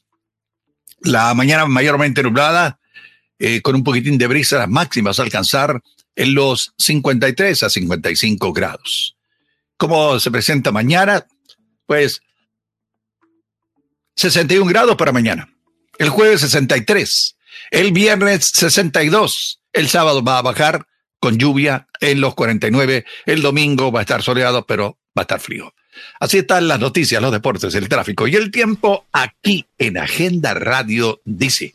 Muchas gracias, don Samuel Galvez. A las 8.12 minutos en la mañana comenzamos la segunda hora del show. Ya Milagros Meléndez está por ahí eh, también, ya se está conectando. Ahí la tenemos, señoras y señores. Déjame poner rápidamente a Samuel aquí aquí abajito y comenzamos la segunda hora del programa. Tenemos una excelente conversación. Si acaso acabas de sintonizar en YouTube, le puedes dar rewind eh, o puedes leer los comentarios tanto en Facebook como en YouTube como en Twitter. Eh, hay de todas partes hablando sobre el tema de eh, la crianza de los niños, el teléfono celular, eh, todo viene con una conversación que estamos teniendo sobre el tema y de repente José Gómez, un oyente, nos dice, mira, le acabo de quitar el teléfono celular a mi hija de 12 años, se lo entrego de vuelta cuando tenga 17. Eh, porque encontré unas cosas. Entonces dijimos, bueno, ¿será que eso se puede hacer en el mundo de, de, de, hoy, en donde, bueno, pues un amiguito le consigue uno, o, o quizás le haces hasta hasta daño a, a, uh -huh. a, la niña y la conversación se, se ha puesto buenísima. Eh, muchas gracias, José, eh, por confiar en nosotros con la info. ¿okay? Ivo gracias. Francisco Arias dice, esos pro Ucrania, Samuel, aunque usted no diga lo contrario. Espérate, que él está por ahí también y me decía, Alejandro, no le estás leyendo los míos a tus comentarios. No había visto tu comentario. Uh, lo voy a buscar y lo, y, y lo leo. Yeah. Dice Mario Garay, con el teléfono yo lo ra la rastreo donde está y mantenemos comunicación. Y si a veces yeah. se le quito los fines de semana de castigo, hablando de su hija, Ana Sánchez, dice, mi hermano usa método antiguo, chancletazo o cinturonazo. Y les ha quitado el teléfono hasta tres meses, dice Ana eh, Sánchez, oh para que goces, después le dice. Oh Sonia Vázquez dice, apaguen el internet yo tengo para invitados y mis hijos solo usan ese. Lo apago y les quito el. Oye, eh, oh, Sonia. Mira tú eso. Sonia, bueno. tú nunca viste. Yo me recuerdo cuando los niños estaban más chiquitos. Eh, ya empezaron esos eh, servicios. Y yo me recuerdo desconectar, eh, el, cortarles el internet y era como que salían de sus cuartos. Era, -huh. era, o sea, e, e, era, lo, era, como zombie. Era lo más interesante del mundo. Tú puedes estar aquí, chequean esto. Esto es un truco. Voy a apretar este botón y de repente mis hijos van a, a bajar acá, van a buscar comida y me van a venir a saludar. Aprieta el botón y ¡pum! Así era. Increíble. Sí. Increíble. No, Pero nosotros hablamos de los niños como que son solamente ellos y como que yeah. nosotros no estamos igual. Y, yo creo que hay un poquito de hipocresía en eso. Nosotros también estamos bien metidos en el teléfono ¿ok? Estamos haciendo cosas que no tenemos que estar haciendo. Usted no tiene que estar chequeando su novio o novia de, you know, de high school. eh, y reconectando. Eh, realmente, realmente no. habla, con un si- abogado, habla con un abogado de familia y te va a decir cuántas veces salen en las redes sociales en los documentos de un divorcio. Es impresionante. Ya. No, no, yo- Impresionante. Yo, Mira, yo- eh, yo me acuerdo que eh, sentía el grito. ¡Chequea el router! ¡Estamos sin internet! No, yo me recuerdo cuando yo tenía que subirle un video a, a un cliente eh, y, y era, you know, time sensitive. O sea, stop downloading. No downloading. Y tú escuchabas, o sea, que nadie estuviera bajando nada. Si estaban en Netflix, sálganse de Netflix. Si estaban eh, viendo, sálganse. Eh, Eso me pasa cuando estoy en Perú.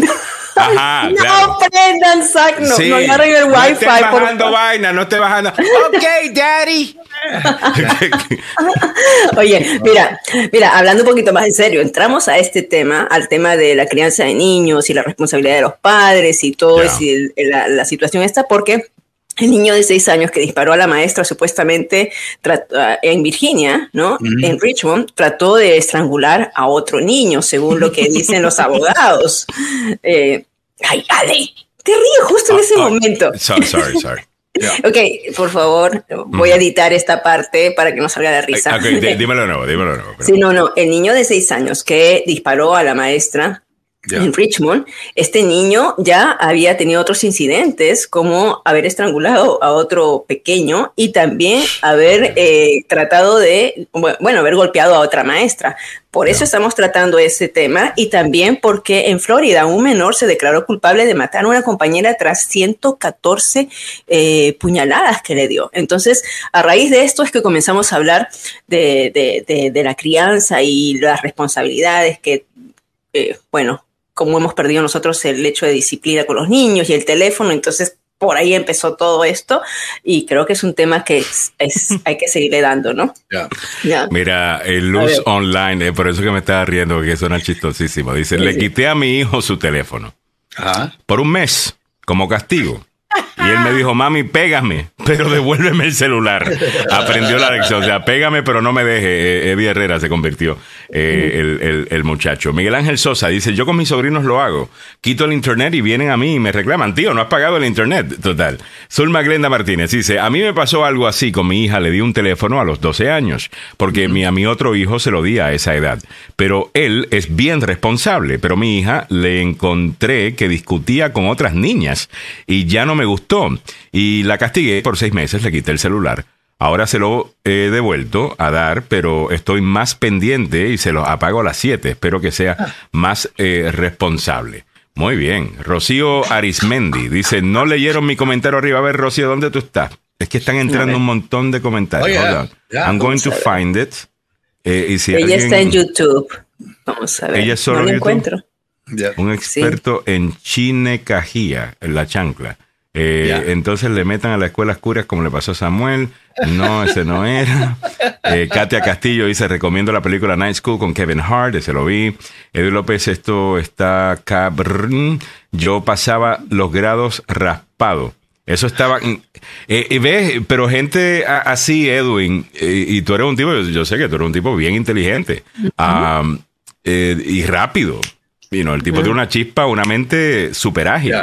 Eh, De la misma manera que, que, que muchos está, otros comentan acá. Ya. Y, y ya, pero algunas veces se nos hace difícil concentrarnos. Eh, por ejemplo, a mí Mila algunas veces me hace una vaina que me está queriendo decir y me dice, mírame a los ojos. Y yo me siento como un niño, pero, pero me funciona. Ya. Me está diciendo, mírame a los ojos. Así. Look at me. Mírame a los ojos. Dice Rocío Arismendi. Buenos días. Quiero comentarles un incidente que pasó la escuela Charles Carroll Middle School en New Carrollton, Maryland. Ayer tenían la escuela en lockdown. Ya. A ver qué pasó eh, allá. Vamos a ver si podemos buscar esa información, este eh. Samuel, si sabemos algo sobre eso. Dice, la oficina de la escuela solo dijo que tenían una preocupación con un estudiante. Pero hay testigos de estudiantes que dos estudiantes de grado 8 o de octavo grado tenían una pistola de balines. Wow. No sé si varios padres de la familia estamos muy preocupados y la escuela nos oculta lo que en verdad pasa. Rocío, fíjate que en esta Es- semana hemos escuchado ese comentario ya varias veces de padres que dicen, sonaría como que las escuelas no nos quieren decir lo que está pasando. Mm. Eh, que las escuelas no, no nos quieren esconder eh, eh, eh, estos temas. Y yo creo que eso, that's gonna bite them in the ass. Ya. A, a, a, a- muchas de estas de, de muchas de estas escuelas. Rocío, para- yo- per- per- per- perdón, Rocío, te voy a pedir que me mandes la información, por favor, ah, para investigar esto ah, con la escuela. Así que voy a dejar, y bueno, dejo mi, por interno te voy a pasar mi, mis contactos y mi email. Así que, ah, para que nos Muy bien. comuniquemos, ¿ok? Chévere, muchas gracias. David Guadrón está por ahí. Saludos, David, esperando que tu esposa esté bien eh, y, y en, y en salud. Hola, buenos días. Es fácil bloquear el Internet en casa a las 10 pm. La aplicación del Internet de casa se bloquea automáticamente. Y el del cel igual es fácil. Estos ni- niños ya están acostumbrados, solo que tenemos que usar la tecnología. Yo creo que la, la idea de David es, mira, podemos alfombrar el desierto entero para proteger tus pies o nos podemos poner un pedacito de alfombra en los pies para protegernos del desierto. Eh, tenemos que aprender tecnología. Ah, Los miércoles, Samuel, esto es un tema para, para TechMedia. ya. Eh, y debería haber alguien, y si TechMedia, eh, asumo que TechMedia lo está haciendo, si no, aquí hay una idea para un servicio nuevo, que es, you know, uh, Lo- teen- lo qué sé yo, preparación para teenagers, o qué sé yo, we have to call it something, algo que, you know, que pegue, pero que tampoco suene de esto. Pero básicamente es donde TechMedia va y te instala los programas necesarios para tú poder controlar la experiencia de Internet de tu adolescente. ¿Ya? Y no solamente de, de- de la casa, también del celular, porque también tú puedes por, you know, apagar el, la, la antena celular del teléfono para que tampoco puedan utilizar eh, eh, el Internet si acaso no están conectados a Wi-Fi. Eh, Ya. Básicamente la idea de cuando lo pones en Airplane Mode, Mm. Eh, tiene, tiene que haber una, Pero- pero una manera de hacer todo eso. Ok, pero los chamacos son vivos, hermano. Hay que, hay que decirlo también. Si no, si le cortaste el internet en la casa. Se cuelgan Mira, de otro. Mira, mira, la, la doña de allá, a- a la se- pídele a la señora de allá, a la vecina nuestra, ella tiene internet.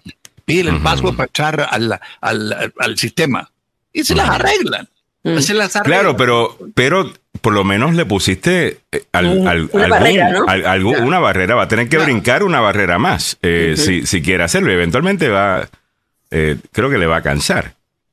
Yo creo que si lo empiezas a entrenar desde temprano, que no pueden tener acceso a eso todo el tiempo, yo creo que eso ayuda. Pero, ¿qué me dices de los...? Bueno, se, se ve, tú estás en un restaurante y pues yo entiendo, un niño cuando está en un restaurante algunas veces lo que tiene ganas de, de, de, de, pues, de, de, de molestar o, o lo que sea, o está inquieto, entonces le dan el teléfono celular para que se vea, eh, qué sé yo, este, la canción esa del Shark o, o que jueguen con un, un juego, tal cosa. Y yo, una de mis cosas favoritas cuando mis nenes estaban chiquitos, que íbamos a un restaurante, era que nos traían las carayolas y, Ah, y las vainas, nos poníamos todos a dibujar. eso, eso, eso era chulo, pero es que de nuevo, nosotros también estamos pendientes del celular. Ah, es- ¿ok? Ahí está. Usted sea sincero, sea sincera. En vez de estar hablando con su esposo, con su esposo, usted está checando el teléfono celular, el nene está haciendo lo suyo, su esposo está haciendo lo aquello. Sí. De nuevo. Yo quiero preguntar cuántos de nosotros eh, tenemos el tiempo de cena todos los días o una comida. ¿Cuántos de nosotros compartimos una comida al día y dejamos los celulares fuera de la mesa? ¿no? O sea, por lo menos una comida. Eh, lo- los días más, lo- el tiempo más importante de los niños Ujú. es en la mañana ah, y cuando regresan de la escuela. Esos son dos tiempos básicos de los niños. ¿Quién está con tu hijo en la mañana antes de irse a la escuela o tomando desayuno? ¿Y quién está con tu hijo cuando regresa de la escuela? O- Ya. entonces, esos son dos puntos claves, ¿no? Eh, hay que ver que la persona que esté con él tenga una influencia positiva, Mm. pero lamentablemente muchos de nuestros niños, por el hecho de que trabajamos, esos dos tiempos están solos. Entonces, eso es importante también. Y ¿no? quede, mira, yo creo que la idea más efectiva, y esta, con esta ni siquiera necesitas saber mucho de tecnología, es la de GUI. Dice, bloquear el acceso se llama dame tu teléfono a las 8 de la noche y punto. y, y- y- y básicamente tener como un, un, un, un potecito Yeah. en donde todo el mundo deposita su teléfono ahí a esa hora. Y si durante la noche hay gateo y no, están buscando moverse para... ahí bregamos con eso más tarde, pero por lo menos ahí empiezas eh, a tener algo claro. de, de- de control. Eh, sinceramente nos solidarizamos con, con- con todos los padres de familia que están criando niños en este momento. Ay, Ah, sí. eh, a- asumo que debe ser, O sea, difícil. debe ser bien, bien, bien difícil. Era difícil cuando nosotros estamos criando. Yo creo que va a ser más difícil todavía. Ah, ustedes están lidiando con todo tipo de contra de influencias, ¿no? Tú tratas Yeah. de ser la, la persona que más influencia a tus hijos, pero es difícil competir con todo No esto. puedes. Eh, y es como que los medios lo que, lo que resaltamos es la porquería. Eh, ¿me, me entiendes? Pero bueno, 8.25, es que nos podemos quedar aquí con todo. Ya. Eh, todo, digo, Es que está eh, toda, la conversa, to- toda la mañana. Especialmente, sí, eh, especialmente dirigida a la familia, así que... Ya, es un tema buenísimo. Ya. Eh, óigame, eh, hoy el presidente Biden pronunciará su discurso sobre el Estado de la Unión. Sí, señor. Lo vamos a estar comentando con el abogado Joseph Maluf en breve. Los restos del globo chino podrían ofrecer pistas sobre la operación de espionaje que ese país eh, tuvo sobre los Estados Unidos y que aparentemente duró años. Te vamos a comentar. Un solo boleto del estado de Washington acertó todos los números ganadores del Powerball. 754,6 millones eh, se lo llevó. Felicidades a la persona. Que. Dios le bendiga y que le dé mucha sabiduría para cómo utilizar ese dinero, porque tenemos entendido que gente que gana la lotería le va súper mal después. Es como que le das demasiado, demasiado rápido. Y eso no se puede. Ya hablamos del niño de seis años que disparó a una maestra, supuestamente trató de estrangular a otro. Es lo que creo que precipitó el tema que estábamos, que venimos discutiendo, ¿no? Yo. Condenan a 10 años de cárcel a empresario que explotó a migrantes con visa de trabajo. El propietario de la compañía Los Villatoros Harvesting, que opera bajo el nombre de Sunfresh Farms, que surge, eh, que surte más bien a empresas como Walmart y Kroger, deberá pagar 203 mil en multas. ¿Solamente 203 mil en multas o 203 mil millones? 203 mil, no, 203 mil. Ok. O sea, sí, un En cuarto multas por someter a trabajadores, me parece muy poco. Por multas por someter a trabajadores migrantes a trabajos forzados, informó el Departamento de Trabajo en un comunicado. El proveedor también es acusado de obstruir a los investigadores, intimidar a los testigos y alojar a los trabajadores en condiciones de vida eh, alojar a los trabajadores en condiciones de vida inseguras e insalubres. El contratista también debe afrontar casi 10 años de prisión. Ok, ahora se está poniendo más seria la cosa.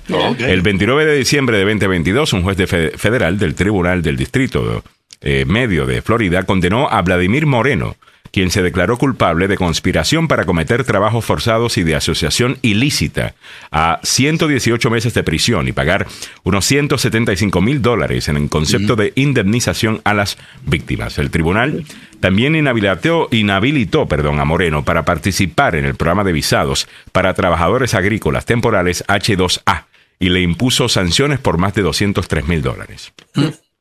Latino Wow. haciéndole eso a otros latinos. Eso es lo peor. Mira Ya. qué lindo. Eh, Dice Ninette Villazón, lamentablemente hoy en día no enseñan a los niños a tener respeto a sus padres y sus mayores, a los profesores. No se trata de pegarles, sino enseñar respeto y confianza. Eh, Totalmente. totalmente. Además que en las escuelas estamos viendo, alguien me estaba contando el otro día de que eh, fue donde la maestra y le dijo, eh, eh, Miss, whatever, mucho gusto. Entonces la hija le dice, no, no, mira, no le digas Miss, porque ella no se identifica así, ella es... eh, ¿Cómo es que le llaman a eso? No, no, no, she's, she's not, she's non-binary. Eh, Ok. Que es una persona que no, no se identifica necesariamente exclusivamente como mujer o exclusivamente como hombre, sino que, you know, para ellos son, eh, son como que las dos cosas. Eh, y, ok, usted es adulto, usted haga lo que le dé la gana. Eh, Ya, o sea, es- ¿Por qué los niños sabían todo y tienen que estar metidos en, todo eso, queriendo entender eh, you know, la psicología personal suya eh, No. y, y el resto? No sé, yo no sabía. Ese es tu rollo, ese es tu Yo, rollo. yo no sabía los rollos de mis maestros cuando, cuando era eh, chamaquito. O sea, eso no era, no era aceptable. O sea, yo no, por ejemplo, venía y escuchaba de la maestra el problema que estaba teniendo en su casa con su marido o, o- o- o- o- o lo que sea. O sea, esa, esa o, o- o, qué le gustaba hacer ella eh, sexualmente, ¿sabes? Yo no sabía si la mu- a mi maestra le gustaba así, le gustaba así. La maestra iba a enseñar. Eh, es a Solamente enseñar, esa ¿sabe? era ¿Cuál es la, la- parte académica y, por supuesto, la parte también de tutoría, ¿no? Que puede realizar un maestro, pero de No, es que ellos piensan que están cambiando el mundo positivamente y dicen, bueno, yo voy a normalizar esto para futuras generaciones, eh, no, no sientan que, que gente como yo es rara. Entiendo la idea, en- entiendo la idea, la entiendo. Eh, pero creo que usted está pensando un poquito demasiado en usted. Ya. Creo que hay un poquito de narcisismo aquí eh, envuelto, en donde piensa que la experiencia del, del- del estudiante debe estar basada en la suya. O sea, que, que- que su vida y cómo usted se identifica sexualmente le debe importar al, al, al estudiante. Yo creo que usted está un poquito consumido con su propia vaina. You're consumed with yourself. Eh, ¿Me entiendes? No creo que eso sea necesario.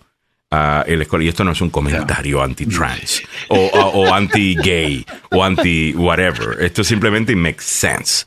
Pero bueno. Bueno. Poquito de eso se ve en el día de hoy. 8.30 minutos, abogado.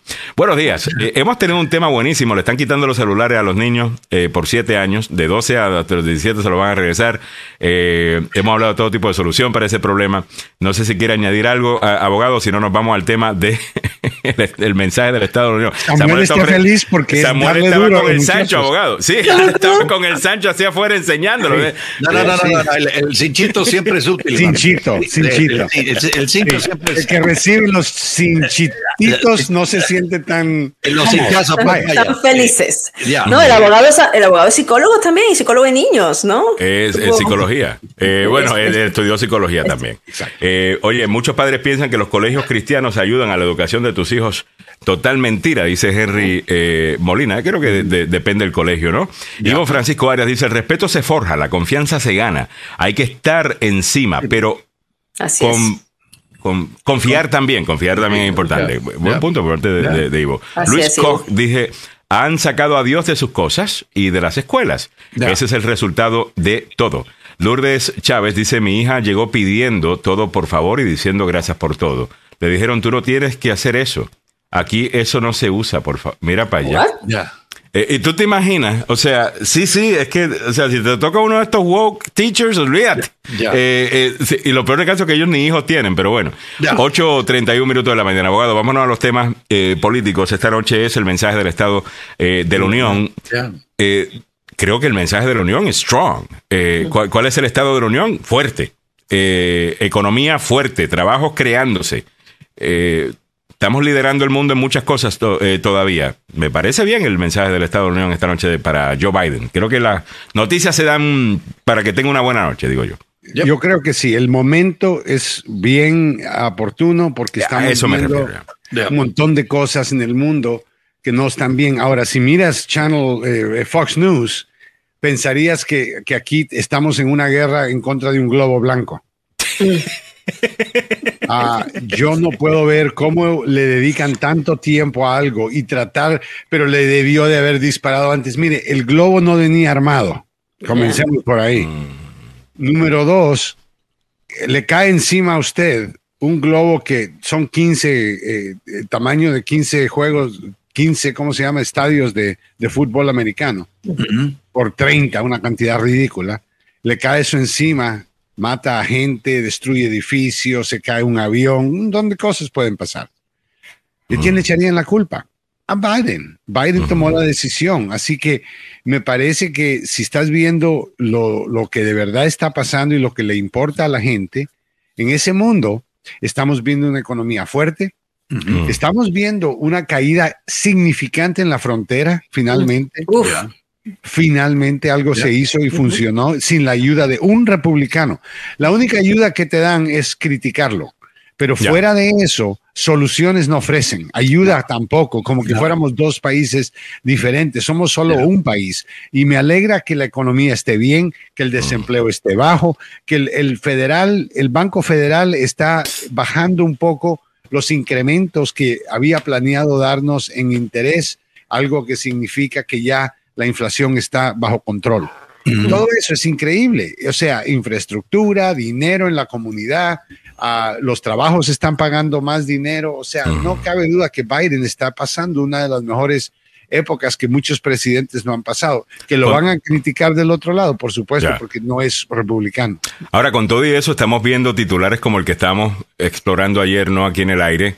Eh, los estadounidenses no ven eh, mucho de lo que ha hecho el presidente Biden o no le dan crédito por las cosas que ha hecho. Y yo digo, pero ¿cómo es posible eso? O sea, ¿cómo es o sea, porque no estamos hablando, no es por querer defender a Biden, pero cuando tú hablas de que nos sacó de la guerra de Afganistán, la guerra que más tiempo ha durado la historia de este país. Eso me suena a mí como algo, eso me suena a mí como algo bastante grande. Cuando pasas el plan de infraestructura que Trump prometía todas las semanas, y lo pasa en su primer, en su primer año. eso me parece a mí bastante grande. Que Trump prometió sacarnos de Afganistán.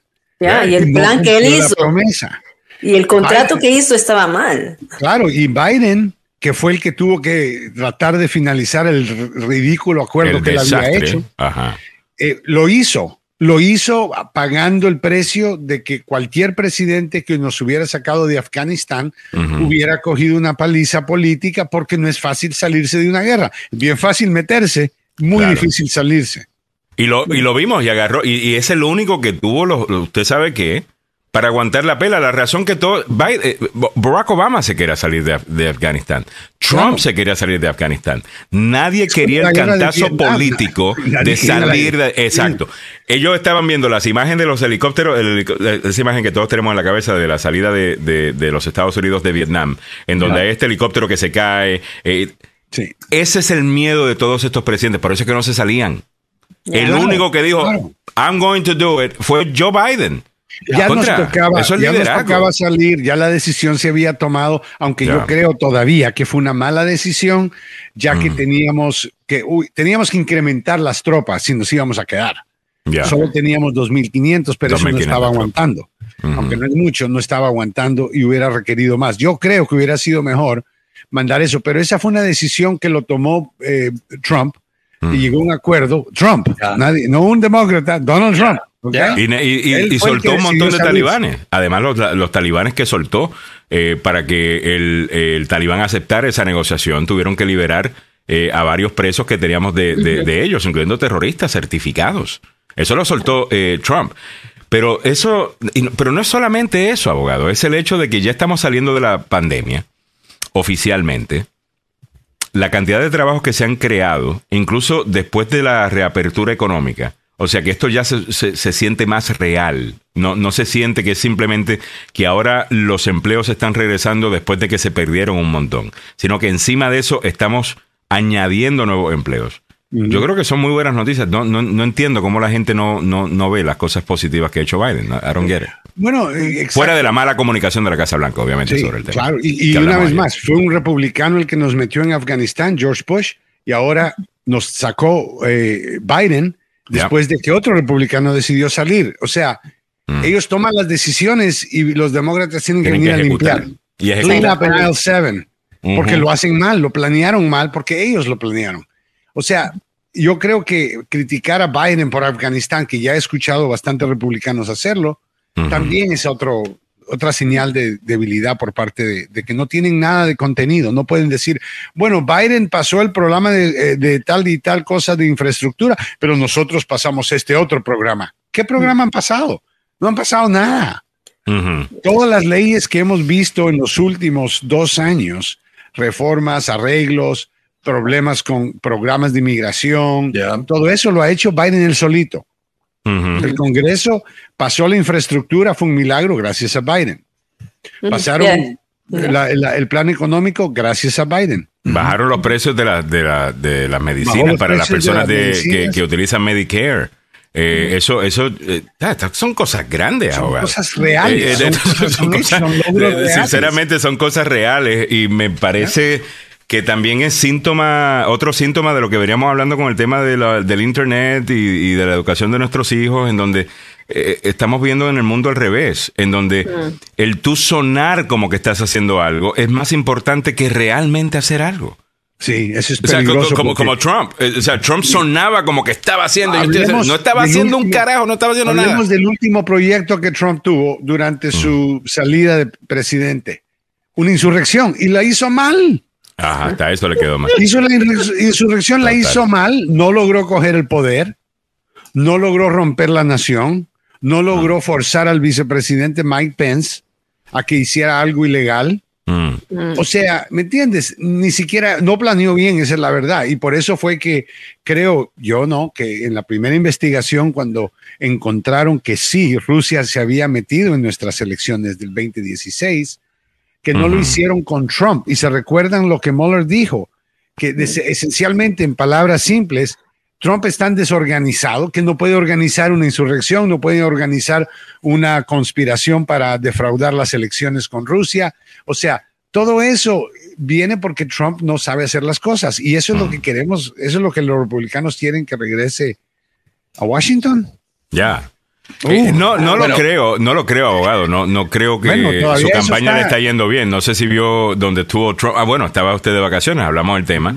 Él estaba haciendo campaña eh, en New Hampshire y en Carolina del Sur, creo que fue. Ah, señor. Y no era la cantidad de gente que usualmente lo No. viene a ver, abogado. 200 no personas. todavía, pero no, no, no podemos asumir que lo que viene es una serie de personas que van a aguadar la cantidad de candidatos en la primaria. Y le van a dejar ese carril abierto a él. Y eso, eso le da a él el grupo de fanáticos. Ya, que he owns the Crazy Channel, totalmente. Él, él Sí, es sí. dueño del carril Crazy, es él. Exacto. Y ese carril, damas y caballeros, adentro del Partido Republicano, es un carril que, que, bueno, está entre sí y no, pero todavía está abierto.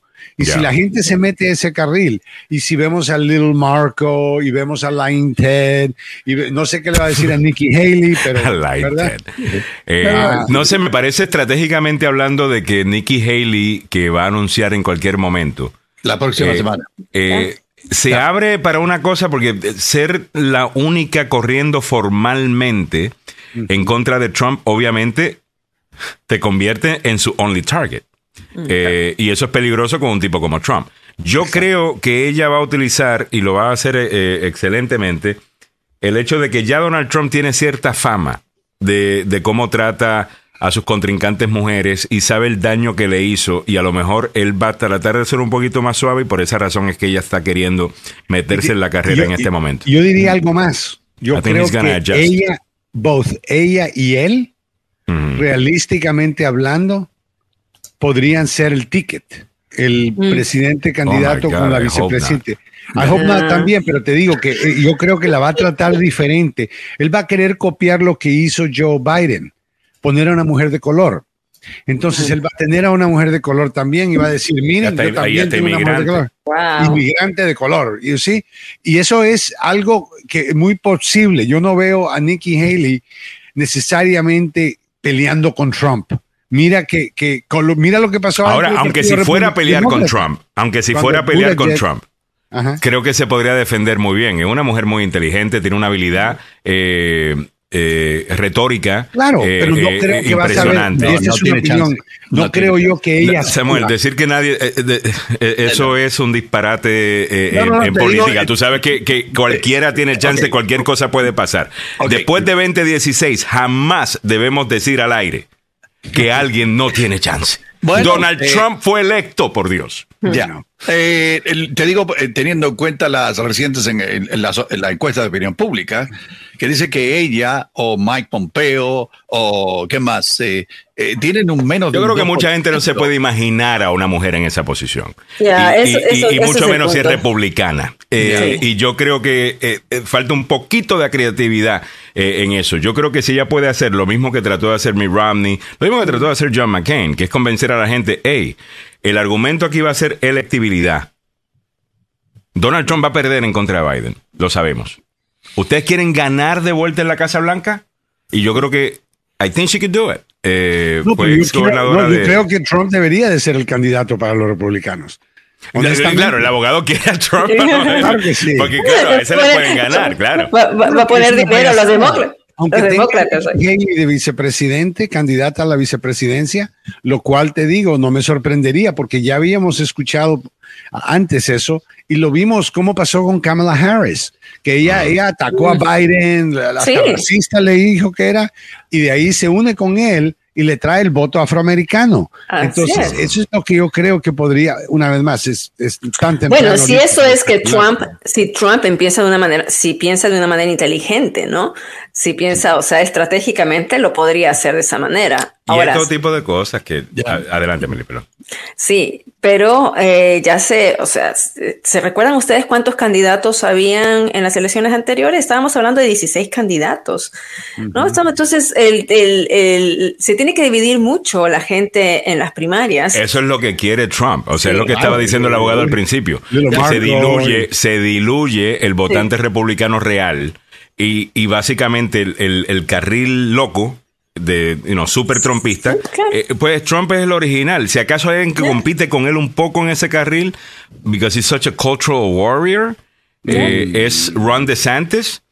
Pero a Ron DeSantis le puede salir un escándalo de aquí al, al año que viene. Yo a Ron creo- DeSantis le puede salir un, un desastre en la economía de Florida que está pasando en este momento por algo con real estate. Eh, eso podría llegar a afectarlo a él. O sea, hay un sinnúmero de cosas que puede pasar de aquí hasta allá. Por eso es bien difícil saber ah, quién puede ganar y quién no puede ganar. Pero el, el punto es este. Si corren muchos republicanos, Gana Trump. Donald Trump es el nominado. Ya, Gana, gana Trump, no- la nominación.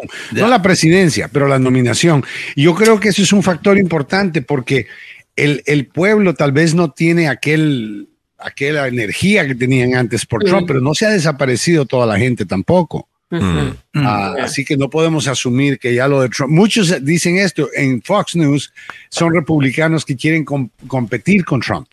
Chris Christie hoy dijo, oh no, olvídense, Trump nunca más va a poder ganar. Chris Christie quiere correr para presidente, por eso es que Ya. él dice esas cosas, ¿no? Por- Porque están viendo si, si de verdad se corre la bola, como quien dice, de que Donald Trump es noticias del día de ayer.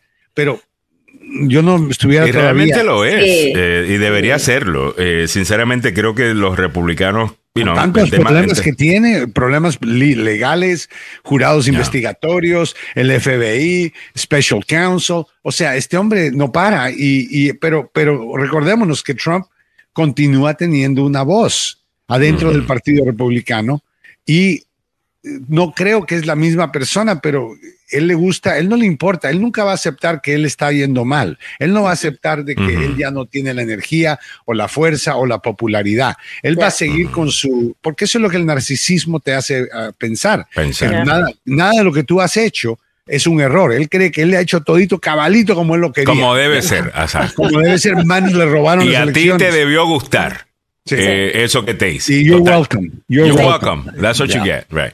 8.46 minutos de la mañana. Henry Molina, eh, Henry Molina dice, Trump regresará en 2024 y los demócratas confiados. Guy Castillo dice que queremos muchos republicanos contra Orange 45. Que él gane las primarias sería una bendición.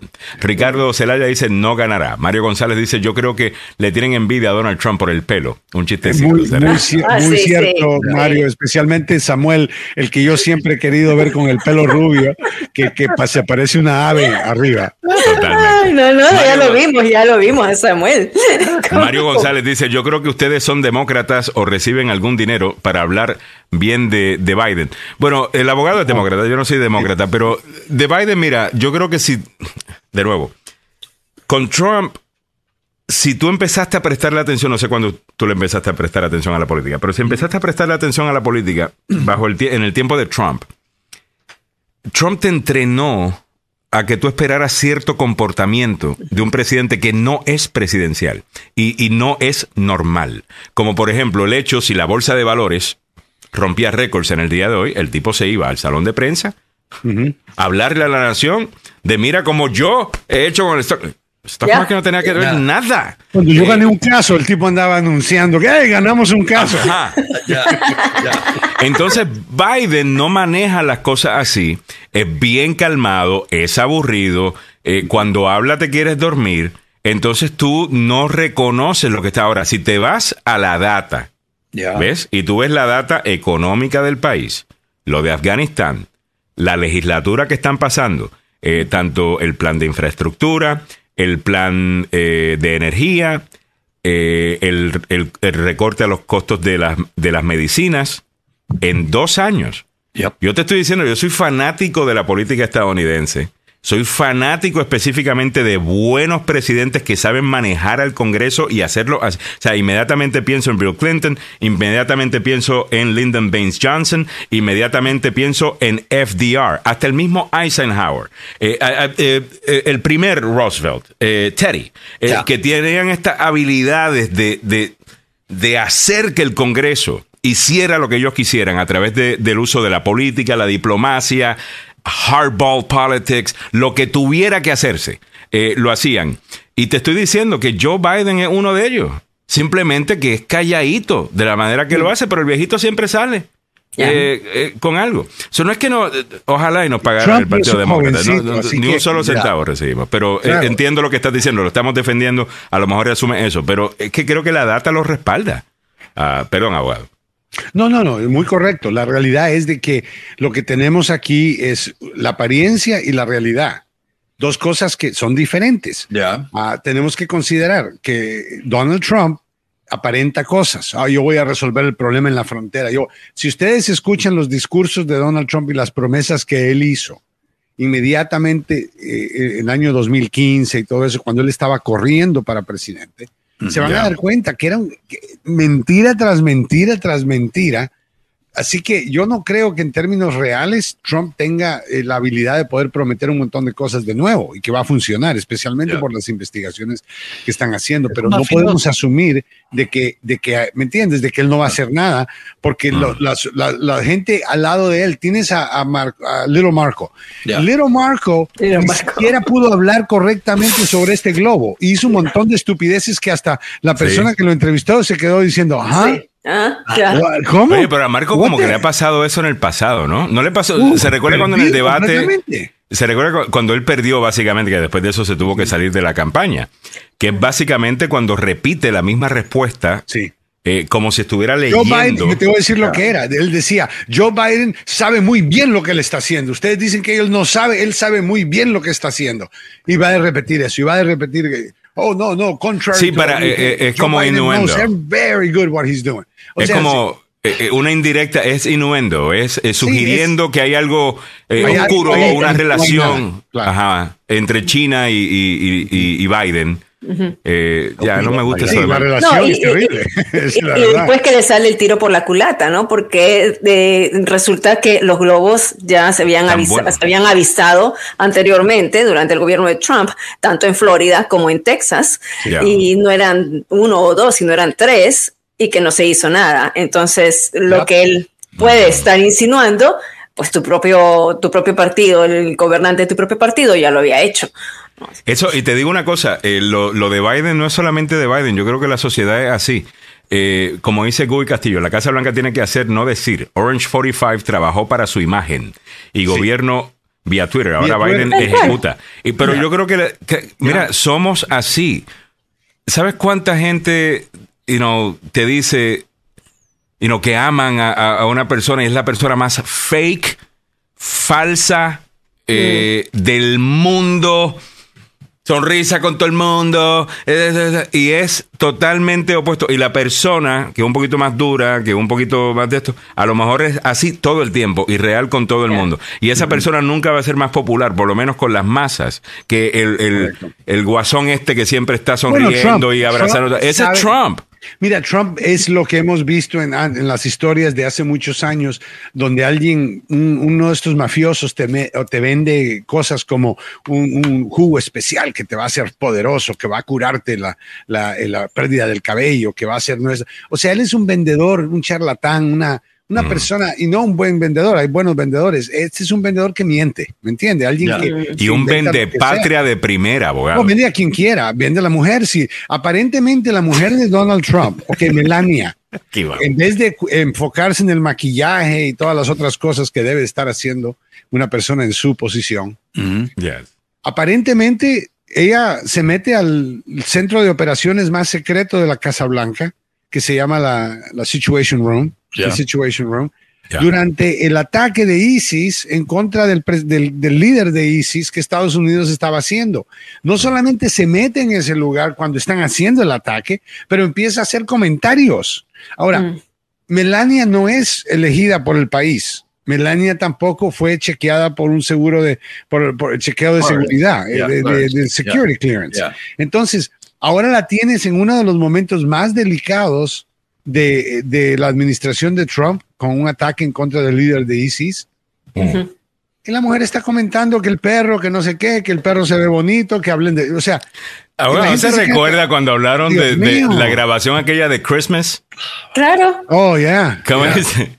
I don't give a, uh, I don't give a the effing Christmas. O sea, Yeah. el, el súper religioso, a Merry súper... effing Christmas, una cosa Ya, así. ya, ya.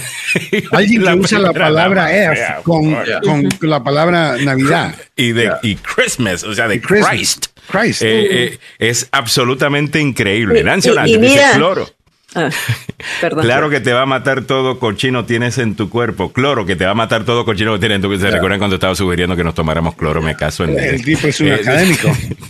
Eh, George Núñez es vendedor ambulante de los buses salvadoreños. Henry Molina dice, la política es exactamente Gracias. como la religión, lavado de cerebro. Francisco Brenes dice, recuerden que Trump puso por el suelo al FBI y la CIA en frente de Putin, un vendepatria Oh, sí, de sí. primera. No, Eh, no, completamente traidor, si podemos decirlo, todavía Es. continúa siendo, porque ha dicho que, que admira lo que Putin ha hecho con, con Ucrania. Increíble. O sea, aquí estamos mandando plata, mandando un montón de armamento y tomando golpes políticos. ¿Para qué? Para que, para que Trump diga que Putin es un genio y que está haciendo algo bueno. Y ahora Trump es el candidato para Ahora, la con todo eso dicho, abogado, con Uh. todo eso dicho, obviamente tiene una base política Fuerte. que fuerte y que hay que respetar. O sea, he's a, he's a Ese es el punto. Trump no se ha desaparecido, no se ha- y el hecho de que ha perdido todas las elecciones que él ha endorsado desde que del año 2016 hasta ahora, Ujú. yo creo que, que podemos asumir que él va a seguir perdiendo. El problema Pero es que un si no narcisista cambia. no, ve eso. No, es Eh, que si no, cambia. Y un narcisista no puede cambiar, obvio. Pero, pero, una vez, abogado, para un mensaje del Estado de la Unión, fue su primer mensaje del Estado de la Unión, de Trump, en donde he tried to play the game, en donde trató de, de pulirse un poco, de tirar hacia el otro, no ser tan divisivo, y le quedó muy bien. Y no solamente que le quedó muy bien, alguna gente dijo, oh, ok, la oficina ya ha tenido efecto sobre este hombre, está más eh, sereno, está, eh, quiere trabajar por el país. Después de- nos dimos cuenta de que eso nunca se dio. Pero ese es el único giro que él tiene que hacer. Porque muchas de las cosas que le tenemos en contra a Trump, fuera de su comportamiento en Twitter o lo que sea, es cómo manejó la pandemia y cómo manejó COVID. Yo creo que el estadounidense a pie está en un lugar distinto hoy día sobre ese tema. Yo creo que muchas personas dicen contra, creo que exageramos y a lo mejor le estábamos pidiendo demasiado a, a este tipo, porque al final del día tenía razón en algunas cosas. Si usted está eh, sobrepeso, si usted tiene una condición preexistente, esto lo ataca a usted, pero las otras personas no tanto. Yo no sé si la gente va a analizar su labor de COVID como la analizaron en 2020 cuando estamos en medio de la pandemia. Creo que ahora eh, lo van a ver de una manera distinta. La realidad del caso es que la gente no está tomando COVID en serio, ni, ni se están vacunando. no- Sí, pero ni- en esa época un millón. Esa época, esa fue, es una época muy distinta. Claro. Por esa razón les acabo de decir, recuerden que el punto importante de lo que acabo de decir es que la gente no va a analizar COVID como lo estaban pensando en 2020, lo van a analizar como está Como Lo ahora. ahora. contrario, lo contrario, perdona. Yo creo que hay una posibilidad de que el trauma que teníamos, por ejemplo, a mí no se me olvida nunca, y no Ya. creo que se me va a poder olvidar, las noches que pasé sin dormir, eh, eh, me levantaba a las 3 de la mañana, a la 1 de la mañana, a las 5 de la mañana, para tratar de buscar una inyección. Y, me- y nos pasábamos, pero con la computadora prendida, con programas especiales, todo, todo. Y, la, y la- la dificultad, la desesperación de la gente para encontrar una vacuna. Ya. Eso, eso no debió de haber ocurrido. Yo entiendo que ahora tenemos vacunas por todos lados. Tú puedes ir a cualquier farmacia sin cita y te ponen la vacuna. Entonces, yo entiendo. Pero, yo le no voy a decir lo que va a hacer el, equipo de Trump, lo que va a hacer es esto. El equipo de Trump lo que va a hacer es esto. Van a agarrar titulares de la era en donde alguien cuestionaba algo que estaba diciendo los CDC y llamándole locos y después van a poner fast forward, ese es el comercial, fast forward al año 20 2022 donde admite los CDC que ese y que llamaron quería- loco, que ese que llamaron loco tenía razón. Y Yo esa quería- narrativa la va a pegar, abogado. Pero lo que va a funcionar es responderles con un comercial con Joe Biden en el cementerio con dos galones de cloro en la mano. que, que jamás lo va a hacer, obvio. Ah. No, que pero correcto, sería ideal. Ya, y Eh, el cementerio you know. con dos galones de cloro. Es decir, esta es la recomendación del presidente 45. Oh my God. Sí, Mira, Pepe no, Villalobos me dice, tengo que confesar que yo soy uno de esos, Alejandro, me vacuné y todo, pero ahora para el refuerzo cuarto ya no tengo esa angustia y Gracias a necesidad Dios, de Pepe, hacerlo. Gracias a Dios. Pero eso gracias. Antes eso era tiene una morir si me respuesta. daba el virus. Yo entiendo, ahora pero lo que te quiero decir es que si hay suficiente, la, la gente piensa que tú tienes que ganar la mayoría, el 100% para hacer, tú no tienes que ganar el 100%. No, no, no. no, no, no. 50 Pero- plus 1. Y el, y el juego, de, aquí el juego es de la política son centímetros, son pulgadas. O sea, ya el sabemos punto no es que- ganarte el voto afroamericano. Pero hay es que ganar- jugarla bien.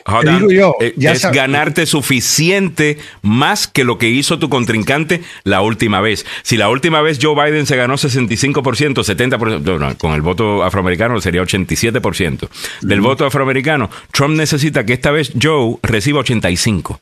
Exacto, ¿Ves? exacto. Y entonces le agarra tres puntos a los latinos, le agarra, qué sé yo, a las doñas eh, que, que ahora están preocupadas por el crimen en sus vecindarios, le habla de esa- y tú vas agarrando pulgaditas así. Y así Claro, es que tú vas que ganando la elección. It's not about being popular No, no, no. con Mire, todo el ya, mundo. hay un, ya hay un 48% del país que va a votar por Trump si él fuera el nominado. Ya hay un 48% que va a votar por Biden si él fuera el nominado.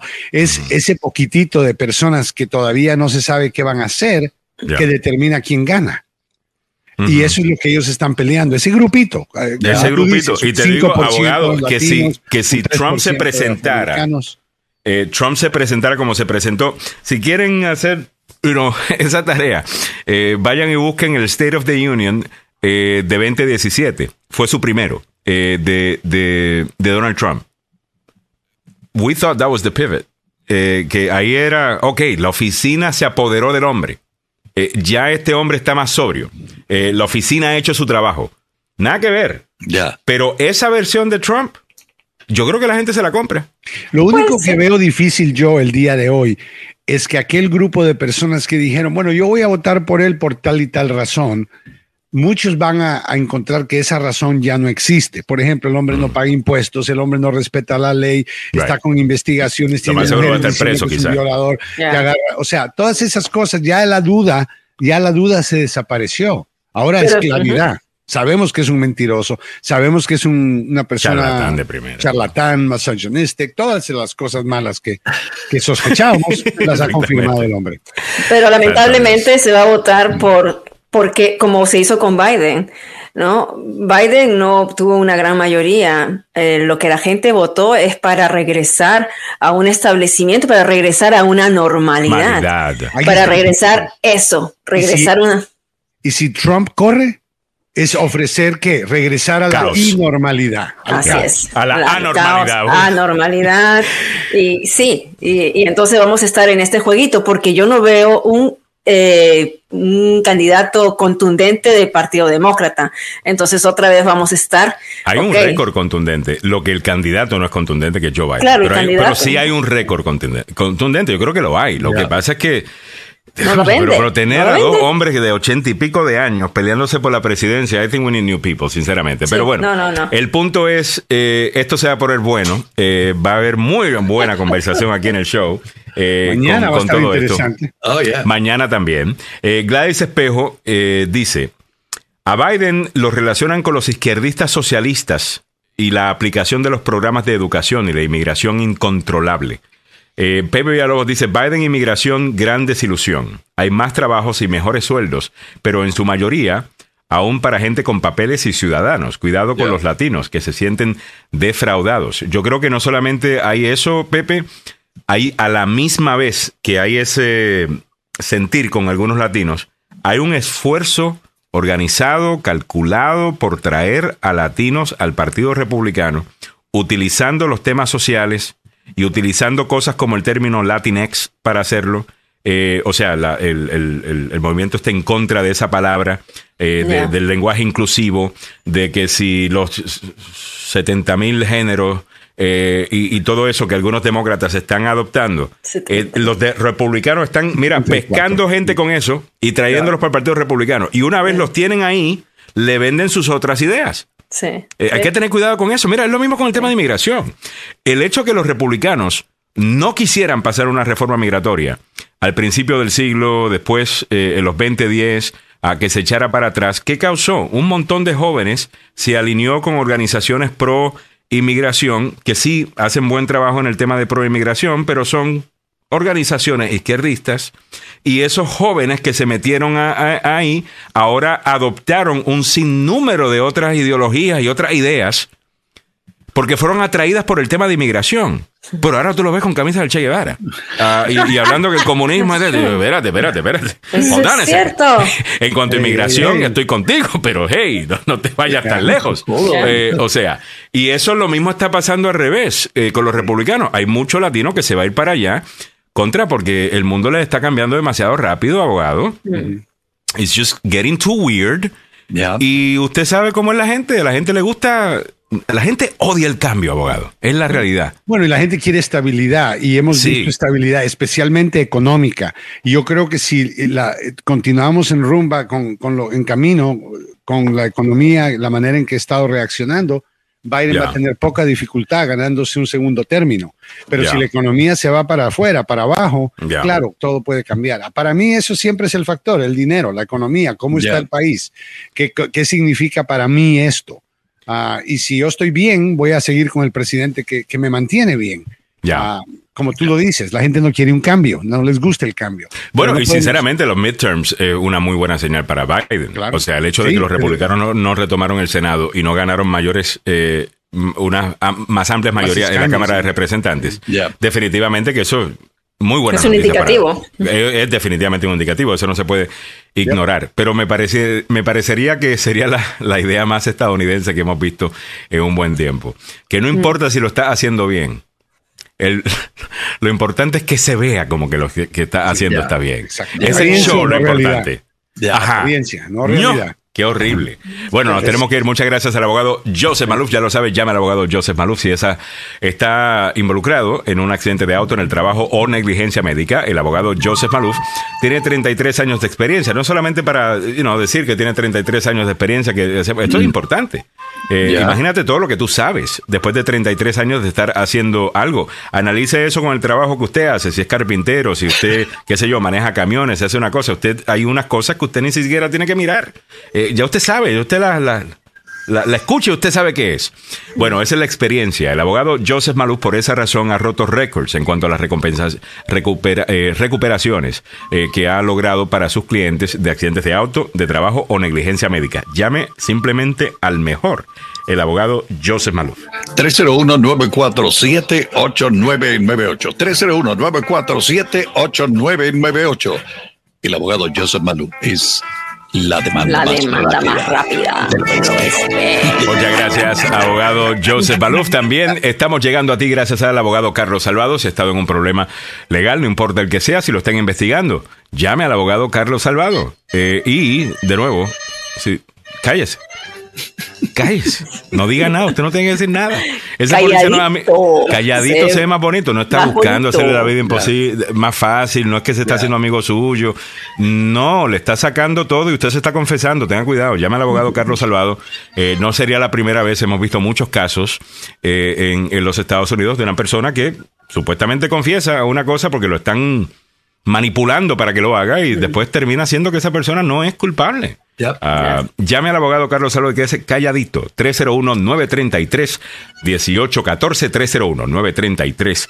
301-933-1814. Francisco Brenner dice: Biden necesita un mejor vicepresidente. Estoy de acuerdo.